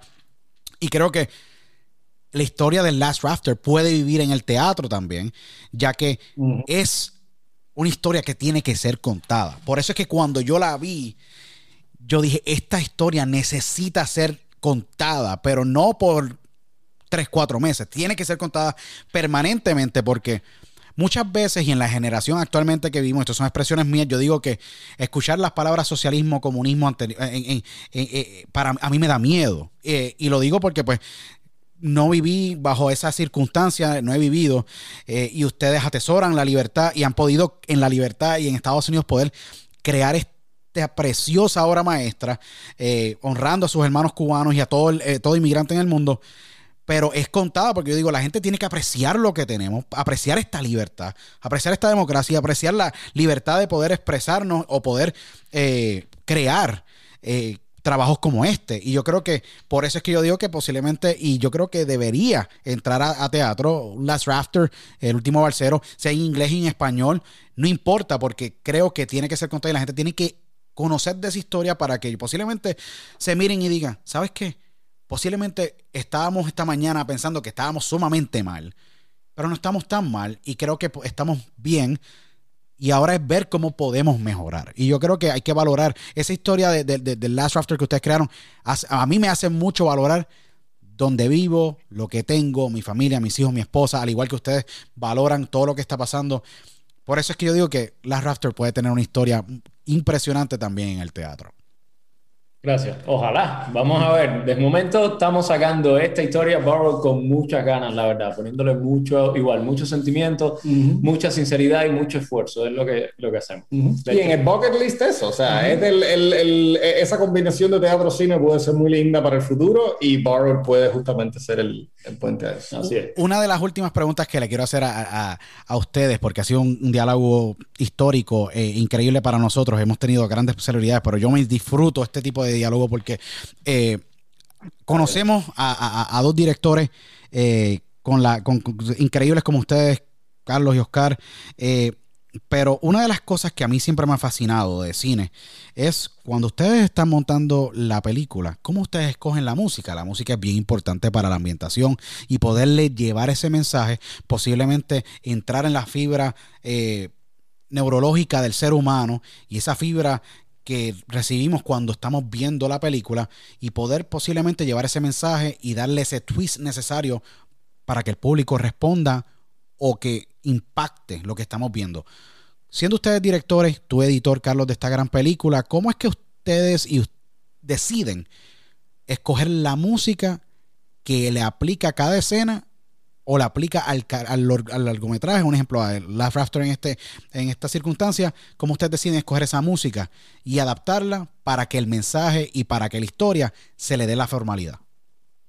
La música vino, sí, muy buena, muy buena, la verdad, porque además no, no, habíamos hablado de eso. Y la música realmente es el elemento que nos conecta de nuevo con la isla, con Cuba. Y queríamos, eh, de hecho, no, no estar, no hacer la película completamente fuera de Cuba. Queríamos, y eso fue una, algo muy lindo, tener creativos que son los hermanos Harold y Rui Adrián López Nusa, que son espectaculares compositores y músicos cubanos, un dúo de hermanos. Jazzistas, músicos clásicos, sí, son todo terreno de la música cubana. De todo, y además graban ellos mismos, y sabes, y son sus propios, son su propia empresa, un poco así, son, son un poco como Oscar y yo, de, emprendedores y de, y, nada, nosotros honradísimos les mandamos un corte de la película, conversamos con ellos, y cuando accedieron a hacer la película, y les dijimos esto mismo, que queríamos, o sea, que ah, por supuesto, por nuestra condición de estar acá y todo lo demás, lo habíamos hecho hasta ahora todo fuera de Cuba, pero que estaría muy lindo que la música, que es algo intangible y puede venir de cualquier lugar, haya estado grabada en Cuba. Y así la, la grabaron ellos, la hicieron desde su, probablemente en estudio, sí, con, con un sonidista en Cuba. También, durante, Exactamente. Sí, un poquito antes de la bandera. Tienes razón. fue, antes de la bandera. Pero igual, bien, bien lindo, todo, así fue todo el proceso, ellos son unos músicos espectaculares. Eh, cambiamos algunas cosas, realmente sí, tuvimos un proceso ahí de back and forth de lo que buscábamos, hablamos mucho de la música, de qué, quién era el personaje y lo, que, y lo que quería. Y luego al final se integró Sima Funk, que es un músico, un cantante y performer cubano que, que es bien, bien, bien bueno. Y con una carrera bien prometedora. Sí, sí. Y nada, nos dio, el, nos dio la grandísima, eh, tuvimos la grandísima suerte de contar con su voz y con su interpretación para eh, la canción Vete de mí de Bola de Nieve, que también la incluimos en la película.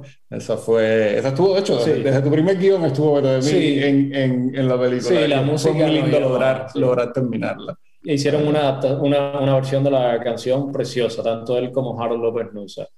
Y ellos, ellos son unos genios. Además, el proceso, nosotros le mandamos el primer corte y ellos componen en función de lo que van viendo. Y luego nosotros vamos ajustando según la emoción de la escena, pero son unos músicos talentosísimos, la verdad. Y, y, y, es un honor tener en esta película cubana la música salida de la isla. Producida dentro. Le da mucha más autenticidad. Sima Funk es tremendo exponente. Él es bien afrocubano, funk, dance. Es una fusión espectacular. Un tipo que toca arpa, un tipo, un músico, de verdad. Eh, y el que no sepa de Sima Funk, pueden buscarlo a él. Él tiene una fusión espectacular de, música. Tiene un tema que en el 2018 fue exitoso, se llama Me Voy.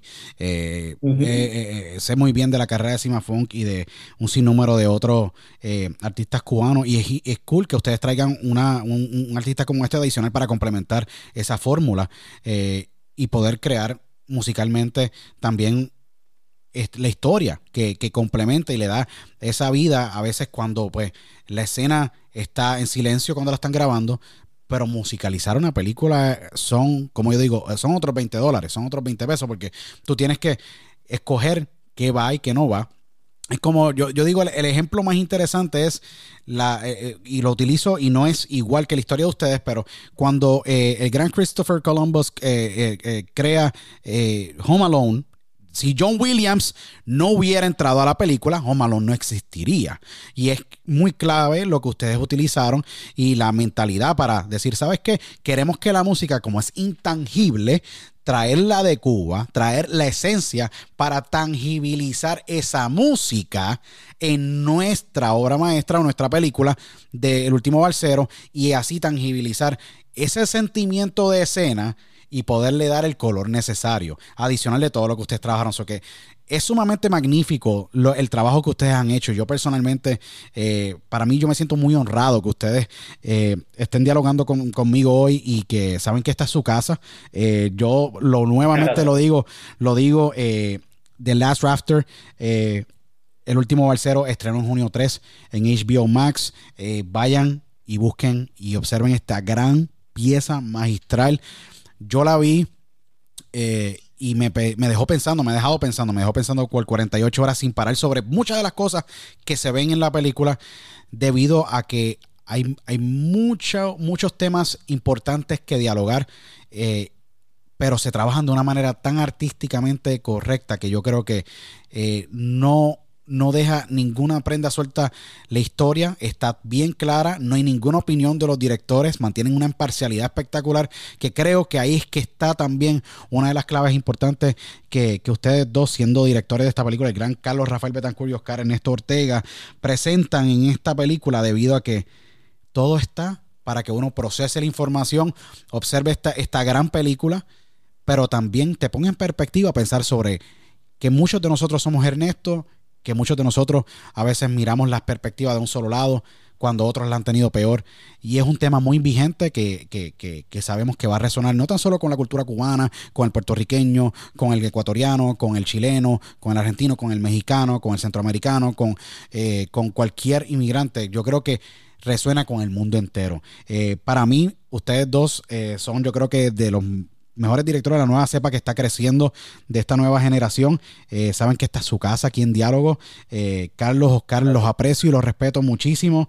Les deseo el mayor de los éxitos porque yo no le deseo suerte a la gente, la suerte es para las personas que pues están buscando suerte. Ustedes el éxito los espera debido a que ustedes son grandes trabajadores y saben que aquí en Diálogo con Luis Otero está su casa. Este no es el primer diálogo que tendremos, tendremos muchísimos más y espero que sigamos dialogando por, eh, por muchísimos años más y poder yo aquí dialogar con ustedes sobre no tan solo la Cuba que tanto amamos y nuestra cultura latina, pero los proyectos espectaculares que el Central tiene en el tintero y saben que está su casa nuevamente.